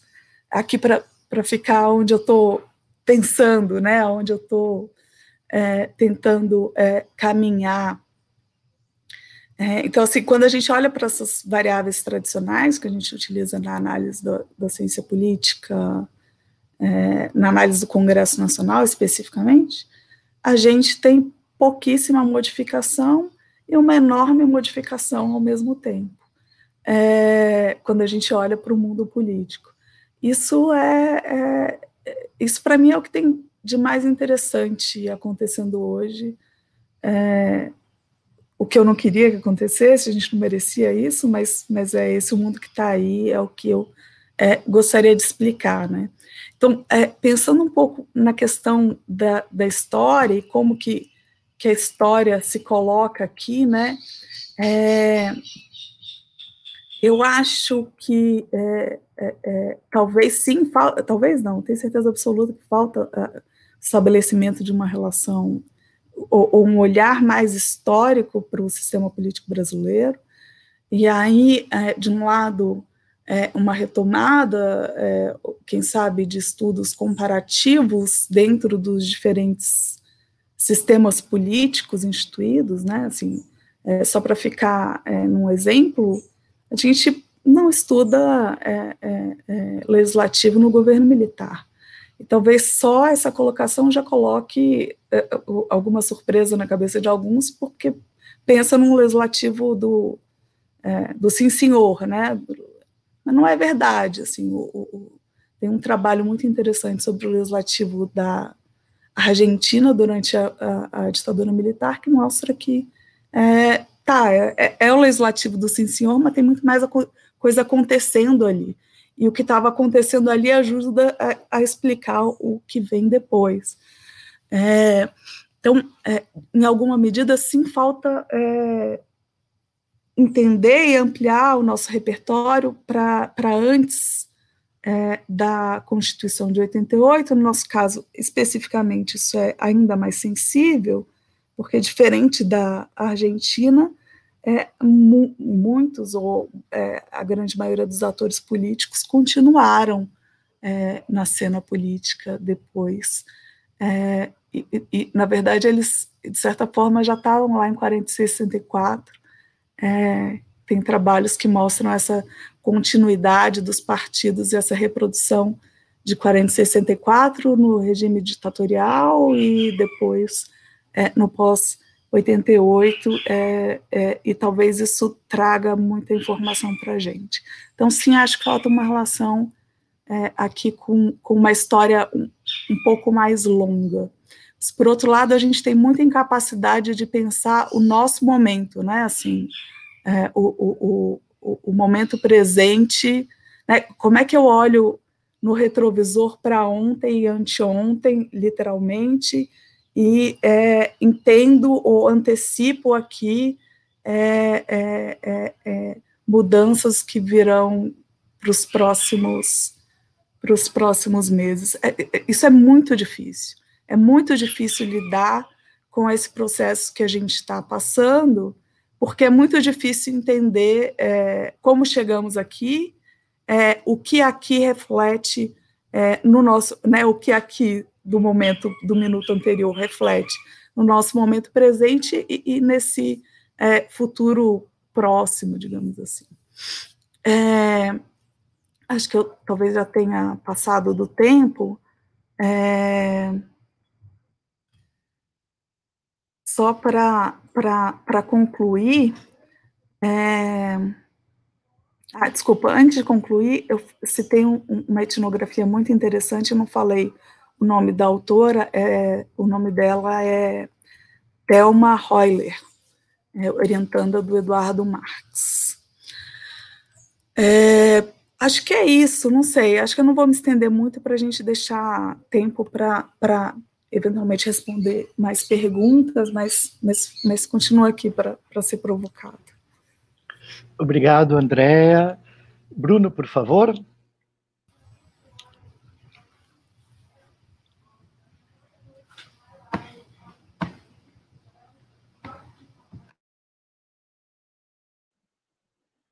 Bruno, teu microfone está desligado, Bruno. Eu que tinha desligado. Perdão, eu estava justamente falando de perda de tempo. o, o, o, como a parte difícil é agora, porque a gente já estoura um pouco o tempo na primeira exposição, mas agora é a hora mais desafiadora que um monte de assunto passando e tentar ser é, sintético. Né?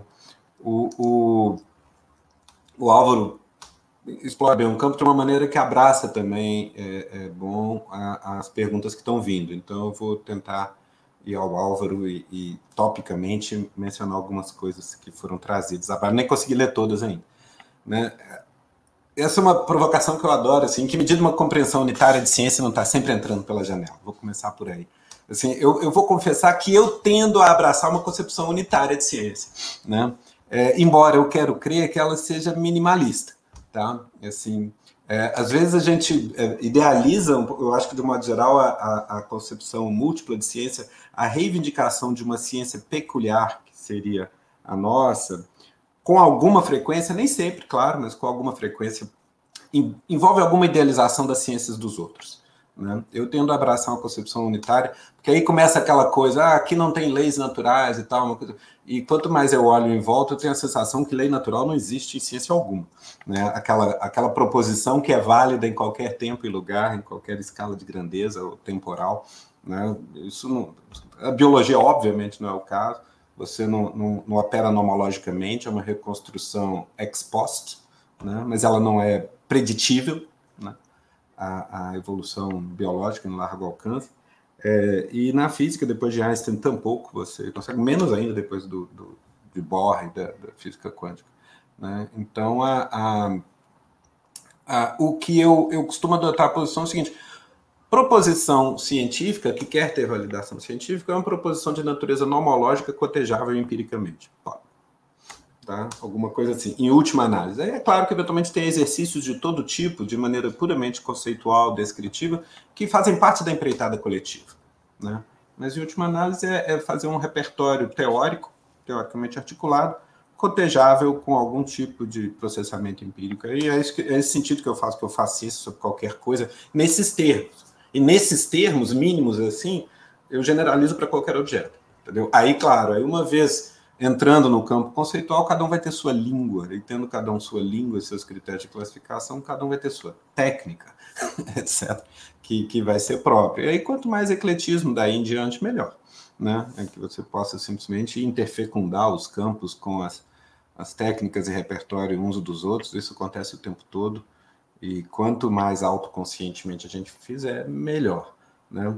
É, dito isso, a, a, incapacidade do institucionalismo com a mudança, eu até acho que isso talvez seja uma imputação justa à produção de fato feita nos marcos auto-identificados como não institucionalistas. Eu nem acho que seja intrínseco à abordagem.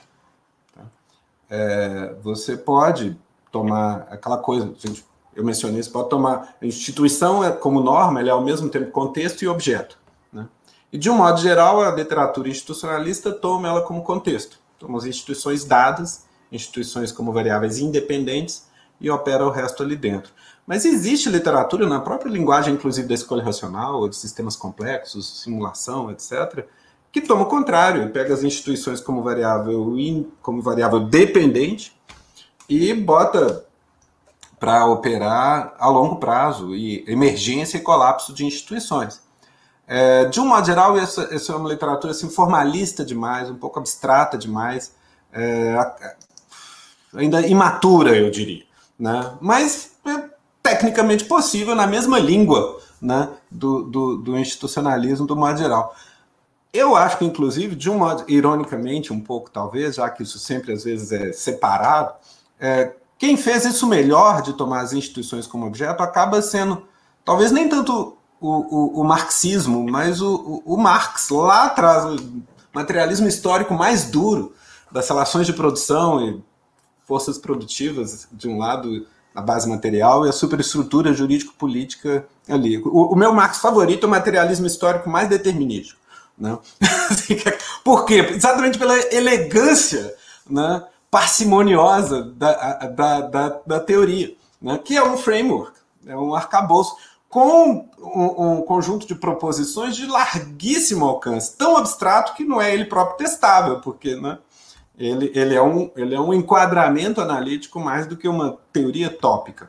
Né? Mas é difícil, eu não jogo ela no lixo porque eu não consigo pôr coisa mais parcimoniosa e elegante no lugar. Né? E a gente consegue mobilizar essas categorias para pensar em desemprego estrutural na Europa hoje, em, em mudança tecnológica e impacto político produzido, né?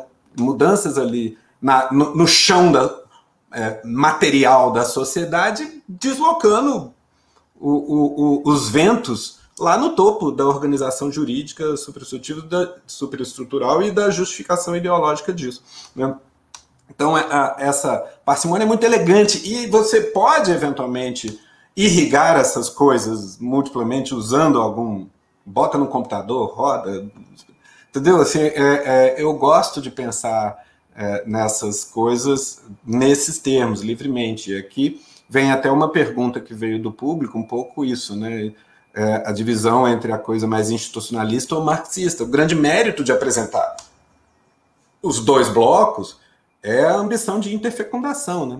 O risco é a contradição performática, na medida em que, às vezes, tem alguns de nós falando uma língua e outros falando outra, e a gente não se comunica direito, aí a gente naturaliza a divisão no pior sentido, como especialidade, como preferência pessoal. Né? Aí danou-se, porque aí cada, cada turma se fecha mais ou menos dogmaticamente internamente a, a, a língua de cada um. Né? O desafio aqui vem o lugar da teoria política, que é uma pergunta que, que veio e que o Álvaro pôs muito bem, por mais críticos que a gente seja, a gente sempre reafirma a distinção. Né? Tá, lá, tá lá a mesa da teoria, está lá a mesa né, das instituições. Né? É, é, e aí, de um modo geral, é, é lícito pensar na teoria como um campo relativamente especializado e apto à sistematização, à apropriação mais profissional, mais dura, do plano normativo que eu estou aqui justamente evocando que a gente tem que fazer. Alguns colegas, eventualmente, investem nisso, né? e são mais desenvoltos do que outros que estão investindo é, absurdos no trabalho duro também do, do, de montar seus experimentos, os testes estatísticos e a validação do que tem que fazer, que também tem que ser feito. Né? O problema disso é a divisão do trabalho no mau sentido, em que você simplesmente cria duas, dois grupos que estão fazendo coisas diferentes e não se comunicam. Né? A divisão do trabalho que aumenta a produtividade na economia, lá no Adam Smith, é a divisão do trabalho em que no mesmo processo produtivo tem gente com tarefas diferentes. Esse é o desafio. É a gente tornar essas tarefas diferentes, diferentes tarefas feitas pelo mesmo processo produtivo. Né? Isso dependeria de que, assim como um operário recebe o, o, o material que foi feito por alguém em outro ponto na linha de montagem, é, a gente também precisaria de que o cientista político empírico tivesse consumindo teoria política e o teórico político estivesse consumindo o resultado empírico. Isso pode parecer uma extravagância, né? a gente não tem tempo de fazer essas coisas, né? Mas é, eu, eu, chamo atenção para o fato de que a divisão do trabalho entre físicos teóricos e físicos experimentais é essa. Físicos experimentais consomem teoria e imaginam testes, imaginam maneiras de testar aquilo. Né? Físicos é, é, teóricos consomem os resultados experimentais e buscam novas sínteses. Identificadas as anomalias, buscam sintetizar aquilo matematicamente. Entendeu? É, é, isso é fundamental para que a gente não tenha uma especialização como simples retroalimentação dogmática de cada um de seus gostos. Entendeu? Que, enfim, que isso é contraproducente. Eventualmente a gente pode entender por que, que isso funciona desse jeito em diferentes grupos, porque, enfim, o tempo é escasso, a gente tem muito o que fazer, mas é um problema. É um problema que limita o alcance que a gente faz. A gente deveria estar, como, como cientistas empíricos, a gente tem que estar informado do que se passa em filosofia da história, em teoria, porque aí entra a parte da história e eu encerro, né, que eu entendo que a historicidade do objeto é o fundamento da normatividade. Né? nosso objeto, o tempo no nosso objeto não é simplesmente T0, T1, T2 de um experimento. Porque uma vez você chegou em T2, né, ele vai ser, na medida que a nossa partícula pensa, que a gente tem memória, a gente guarda, uma vez que a gente chegou em T2 e aprendeu e entendeu T2, a gente nunca mais voltará a T0. Né? É, no momento tentar replicar as condições de T0 para obter T2 de novo, não vai conseguir, porque as condições não são recuperáveis mais. Né? E isso produz eu diria, em termos formais, não linearidade no comportamento do sistema, mas também produz, também é, é, traz à tona o, o, ponto normativo, que é o fato de que eu produzo o efeito, tendo produzido o efeito, isso tem uma dimensão trágica, né? Não vai rodar de volta, você nunca mais vai rodar o experimento anterior, diferentemente da, da, da, da ciência natural. Quer dizer, essa historicidade é crucial. Tem alguma noção assim, é possível que a gente tivesse entendido diferente, precisamente como funcionava o sistema brasileiro naquele momento.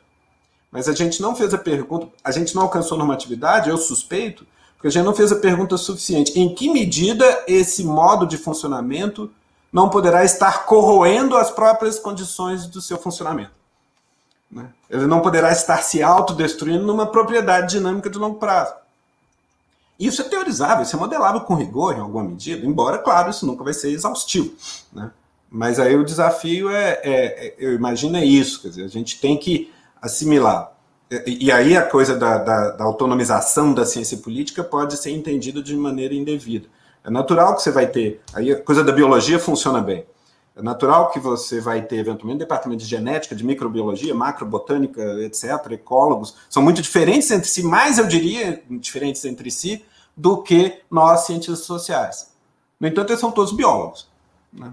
E, e tem um cânone compartilhado. Né? No nosso caso, é, é, fundamental que a gente pense em nós mesmos, eu entendo assim, como cientistas sociais. Né? É, e, sem prejuízo do fato que a minha especialidade é ciência política né, da coisa. Mas a gente tem que a, assumir a ideia de que eu me basto porque eu estudo instituições faz caso omisso do fato que instituições são um conceito sociológico e de que elas se desdobram no tempo e uma compreensão macro de de onde viemos e para onde vamos é fundamental nessa brincadeira. Né? É, então, a, a, especialização tópica do meu trabalho é inevitável. A, a identificação do campo que eu habito de uma maneira mais vasta é uma obrigação. Tá? É acho que, enfim, acho que eu cheguei em algum lugar. tá. Obrigado, Bruno. É... Cepic, por favor. Sim. Então, comentários breves e depois uma resposta a uma pergunta específica da Carla Silva uh, sobre teorias reflexivas. Eu, eu, compartilho a posição do, do, do Bruno de uma concepção, uh, digamos assim, minimalista unitária da ciência, Uh, enfatizei isso no começo, acho que boa parte do, do, da nossa da nossa do nosso reivindicação de exclusividade ou de especificidade ou de, ou de uh, seja por falta de conhecimento, de, né, de, de, interesse de conhecer como é que funcionam os outros departamentos da universidade. É, isso tem uma implicação macro mais profunda que é a, inclusive do ponto de vista técnico e do ponto de vista metodológico, dos critérios de validação técnico-metodológica, que é uma, ainda uma, uma, uma espécie de fla-flu entre métodos quantitativos e, e, e, qualitativos, que são dois tipos de métodos observacionais que, que, que são bastante uh, exigentes em si mesmos, mas estão longe de esgotar o repertório de técnicas e métodos que, que, que as ciências utilizam e que as próprias ciências humanas utilizam. Né? Eu chamo a atenção é, chamava atenção né, no início, de que o, o, a partir do momento em que a, a, a evolução, ciências básicas, né, a química e da física, levaram à ideia de indeterminação, é, não humana, indeterminação do universo, determinação como é, condição fundamental de funcionamento do mundo natural, tanto no nível quântico quanto no nível agregado do universo, é, isso vem junto com a ideia da irreversibilidade, com a ideia de que a flecha do tempo aponta numa única direção. E essa irreversibilidade ela também está profundamente uh, enraizada nas ciências naturais, a percepção de que a decadência atômica, a percepção de que a radiação solar, a percepção, não são apenas é, é, processos que podem ser repetidos. Toda a física até a segunda metade do século XX, ela tentou ainda ser determinista. Ela foi formulada em termos de equações que são de, de tipo determinístico.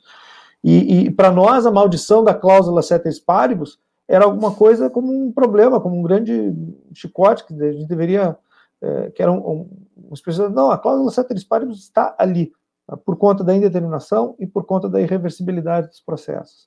Nós estamos, é, é, isso não causa desespero e, e, e, irracionalidade e ida às vozes da cabeça das pessoas das outras ciências. Por que, que causaria para a gente né, é, é, abraçar a ideia de que não apenas a, a possibilidade dos nossos discursos ela, ela, é de tipo probabilístico a respeito do mundo, mas de que essas probabilidades não são é, distribuições é, discretas.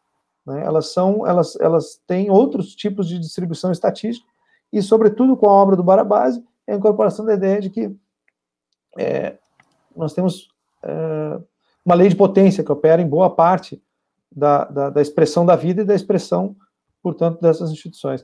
Então, eu, eu concordo com o Bruno da ideia de que nós temos que descer marxianamente ao fundo material da sociedade, e isso, em parte, eu acho que já para ir para a segunda parte da discussão, teve a ver com a, a um, talvez um excessivo otimismo ou falta, ou, ou falta de autoconsciência da, da, da, temporalidade do processo de funcionamento das nossas instituições, nesses uh, 30 anos mágicos, né? lá na, na, décadas atrás, dizer, aquele fundo material estava ali presente. Se a gente fosse olhar para o desenvolvimento das forças produtivas, para a desigualdade na sociedade e mesmo para as estruturas culturais é, de, de, de, longa duração, a gente veria é, os alertas todos de que é, essas condições institucionais elas tinham elas estavam operando, esse diagnóstico estava operando com base numa baita cláusula ceteris paribus, né, que jamais fica como está, jamais fica fixo, né. E, então tem aquele tem uma minha reivindicação é, é, junto com o Bruno na ideia de que a gente tem que defer, descer a, a, a, essa, digamos, tornar as nossas as nossas variáveis um pouco mais dependentes em relação a causas anteriores, não, não necessariamente suficientes, mas mais do que o fundo material econômico, social e cultural, a própria próprio funcionamento da, da natureza, o próprio funcionamento é, do mundo natural a, o, o, que se sabe hoje cientificamente sobre o funcionamento do mundo natural. É, do ponto de vista normativo, a gente sempre brinca, né, eu sempre brinco, a ciência política se especializou, é, eu, eu, sou um trânsfuga, né, então a ciência política se especializou em estudar um tipo de regime político, né, e na medida em que a gente sai do nosso, dessa, dessa pequena península da Ásia que chama-se Europa, né, e, e, e do seu, seu offspring no extremo ocidente americano, é, nós temos um mundo inteiro em que a, a, os discursos científicos sobre este regime político precisam se haver com uma realidade muito, muito distinta no, no, no resto do mundo. Né? É, ao fazer isso, nós temos a, a, ideia também de que a normatividade ela, ela é sempre ex parte populi, né? ela é sempre do ponto de vista da preocupação dos cidadãos com o controle do exercício do poder e não com a acumulação do poder. Boa parte da ciência política ela, ela se desenvolve no mundo moderno e, e, e no mundo maquiavelianamente, né, ex parte príncipes, do ponto de vista das preocupações de como é que a gente funda ordens políticas, é, constrói instituições que vão, vão durar para certos fins e que partem desse, desse princípio. Então, é, é, essa dimensão normativa ela tem que ser autoconsciente, inclusive por conta das suas implicações é, para uma concepção de ciência política que não seja só a da construção do poder, mas também do controle do exercício do poder e, portanto, a democracia. Né? Não vejo, então, nesse sentido, a normatividade, concordo com os colegas, a normatividade como um problema, né? inclusive uma concepção unitária e, e científica do, do, do, discurso sobre a política. Né? Ela é necessária. Em relações internacionais, o, o, que, o que o nosso problema, que é uma área que é fortemente normativa, né? É, o problema é quais são os fundamentos empíricos das escolhas normativas, né? Como é que a gente produz e se apropria do conhecimento empírico para saber se tem que recomendar, depois de uma guerra civil, um, um, um sistema de power sharing ou um, um sistema majoritário. Né? Em alguma medida, nós temos laboratórios dramaticamente constituídos no mundo contemporâneo para invenção quase que ab novo de, de, de, de sistemas institucionais eh, depois da, depois da Guerra Civil. Né? E ali o, o, a, a, principal reivindicação é que esse discurso normativo esteja mais fundamentado em, em, em, em, pesquisa empírica, esteja mais fundamentado em validação conceitual e lógica das proposições. Né? Mesmo quando ele é, é ex parte é, populi. Né?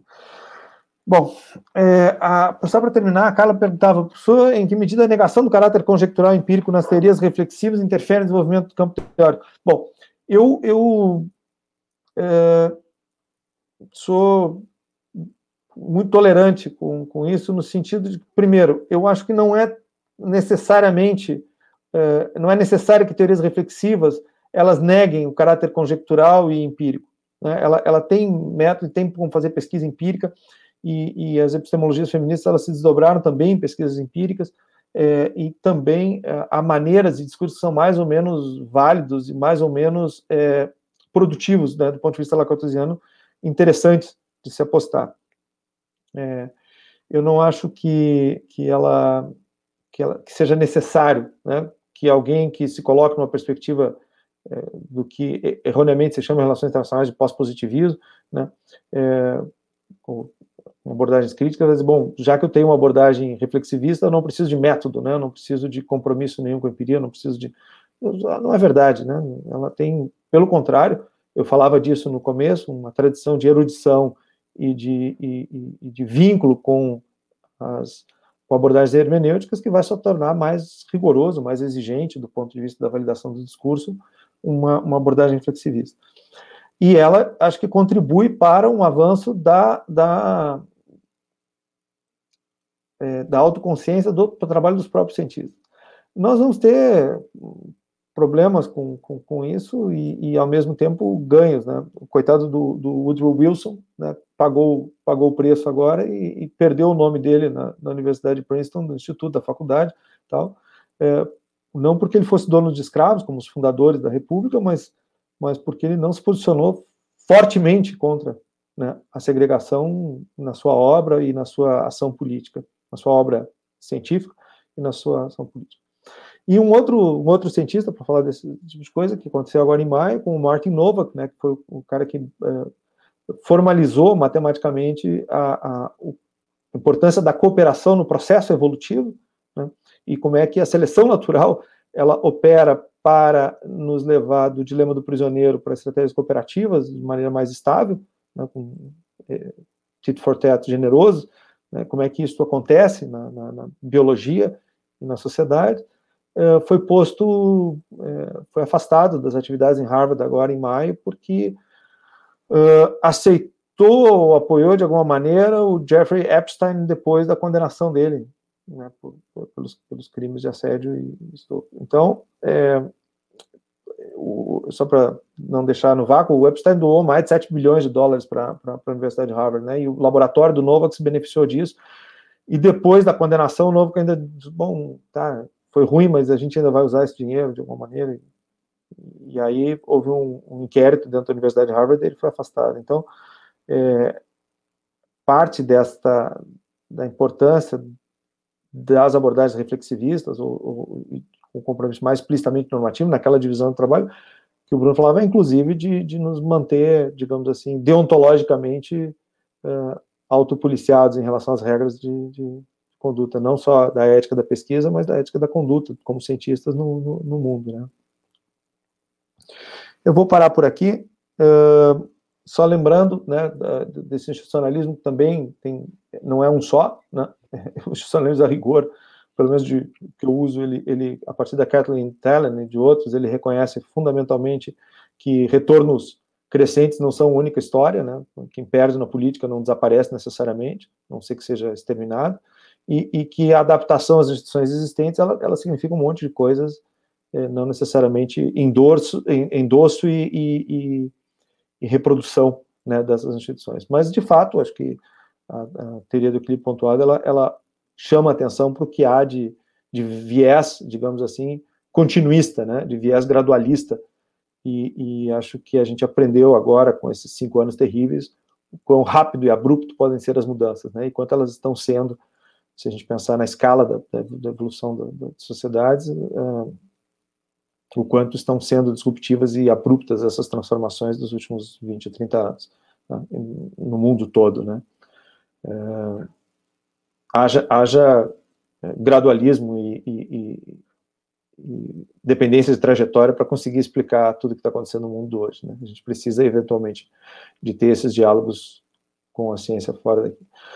É, de novo, um relativismo que seja puramente zoroastrista, que identifique né, de maneira o bem com alguma coisa vagamente pós-positivista e o mal com alguma coisa vagamente positivista, né, ela não está longe da discussão sobre o pluralismo que a gente vinha fazendo até aqui. Bom, é isso, obrigado, desculpem. Bem, muito obrigado, é, Andréa, Bruno e, e Cepic. Eu fiquei aqui chocado, Bruno. Logo agora que você anunciou é, a validade da metáfora da base superestrutura, você fez isso logo no momento em que eu cheguei à conclusão de que não valia mais. O Álvaro virou um culturalista. Desse super jeito, estrutural. Não concordar nunca. Bem, ai, ai, eu, eu agradeço. Eu fui marxista, cultivo um marxismo muito que a maioria das pessoas renega. Pois é. Aliás, este, este, este Marx que você apresentou, ele atende pelo nome de Gerald Cohen, não é? Tem, certamente tem influência dele. Eu, eu, na verdade, eu comecei pelo Elster criticando o Cohen, mas aí quando eu cheguei no Cohen, eu gostei mais do Cohen que do Elster. Bem, eu agradeço muito é, a conversa. Nós estamos aqui há, há duas horas e quinze batendo papo e já temos mensagens de, de colegas que está na hora do home cooking. Então, é, vamos é, interromper a nossa live. Antes, eu queria anunciar o programa de pós-graduação em ciência política da, da Unicamp. Acaba de estabelecer um acordo com a pós-graduação em ciência política da Federal do Paraná e eh, nós vamos eh, realizar uma série de eventos, seminários virtuais que tem por objetivo investigar o nosso campo, ou seja, nós não vamos entrar nos debates da conjuntura imediata, nossa reflexão será predominantemente sobre o que é a ciência política e, é claro, de que maneira a ciência política poderia contribuir para compreender né, as. É, é, eu não sei como chamar este momento, né, mas o que, tudo isso que está acontecendo, enfim. É, agradeço mais uma vez a todos e a todas, ao nosso público, ao Ricardo Seodin, que nos acompanhou aqui né? E eh, nos despeço, eh, esperando reencontrá-los eh, em breve. Muito obrigado a todos e a todas. Encerramos aqui. Obrigado, foi um prazer. Um abração, gente. Obrigada, prazer. Bom ver vocês. Obrigado, Andréia, Cepic, Álvaro. Obrigada a vocês também. Obrigada.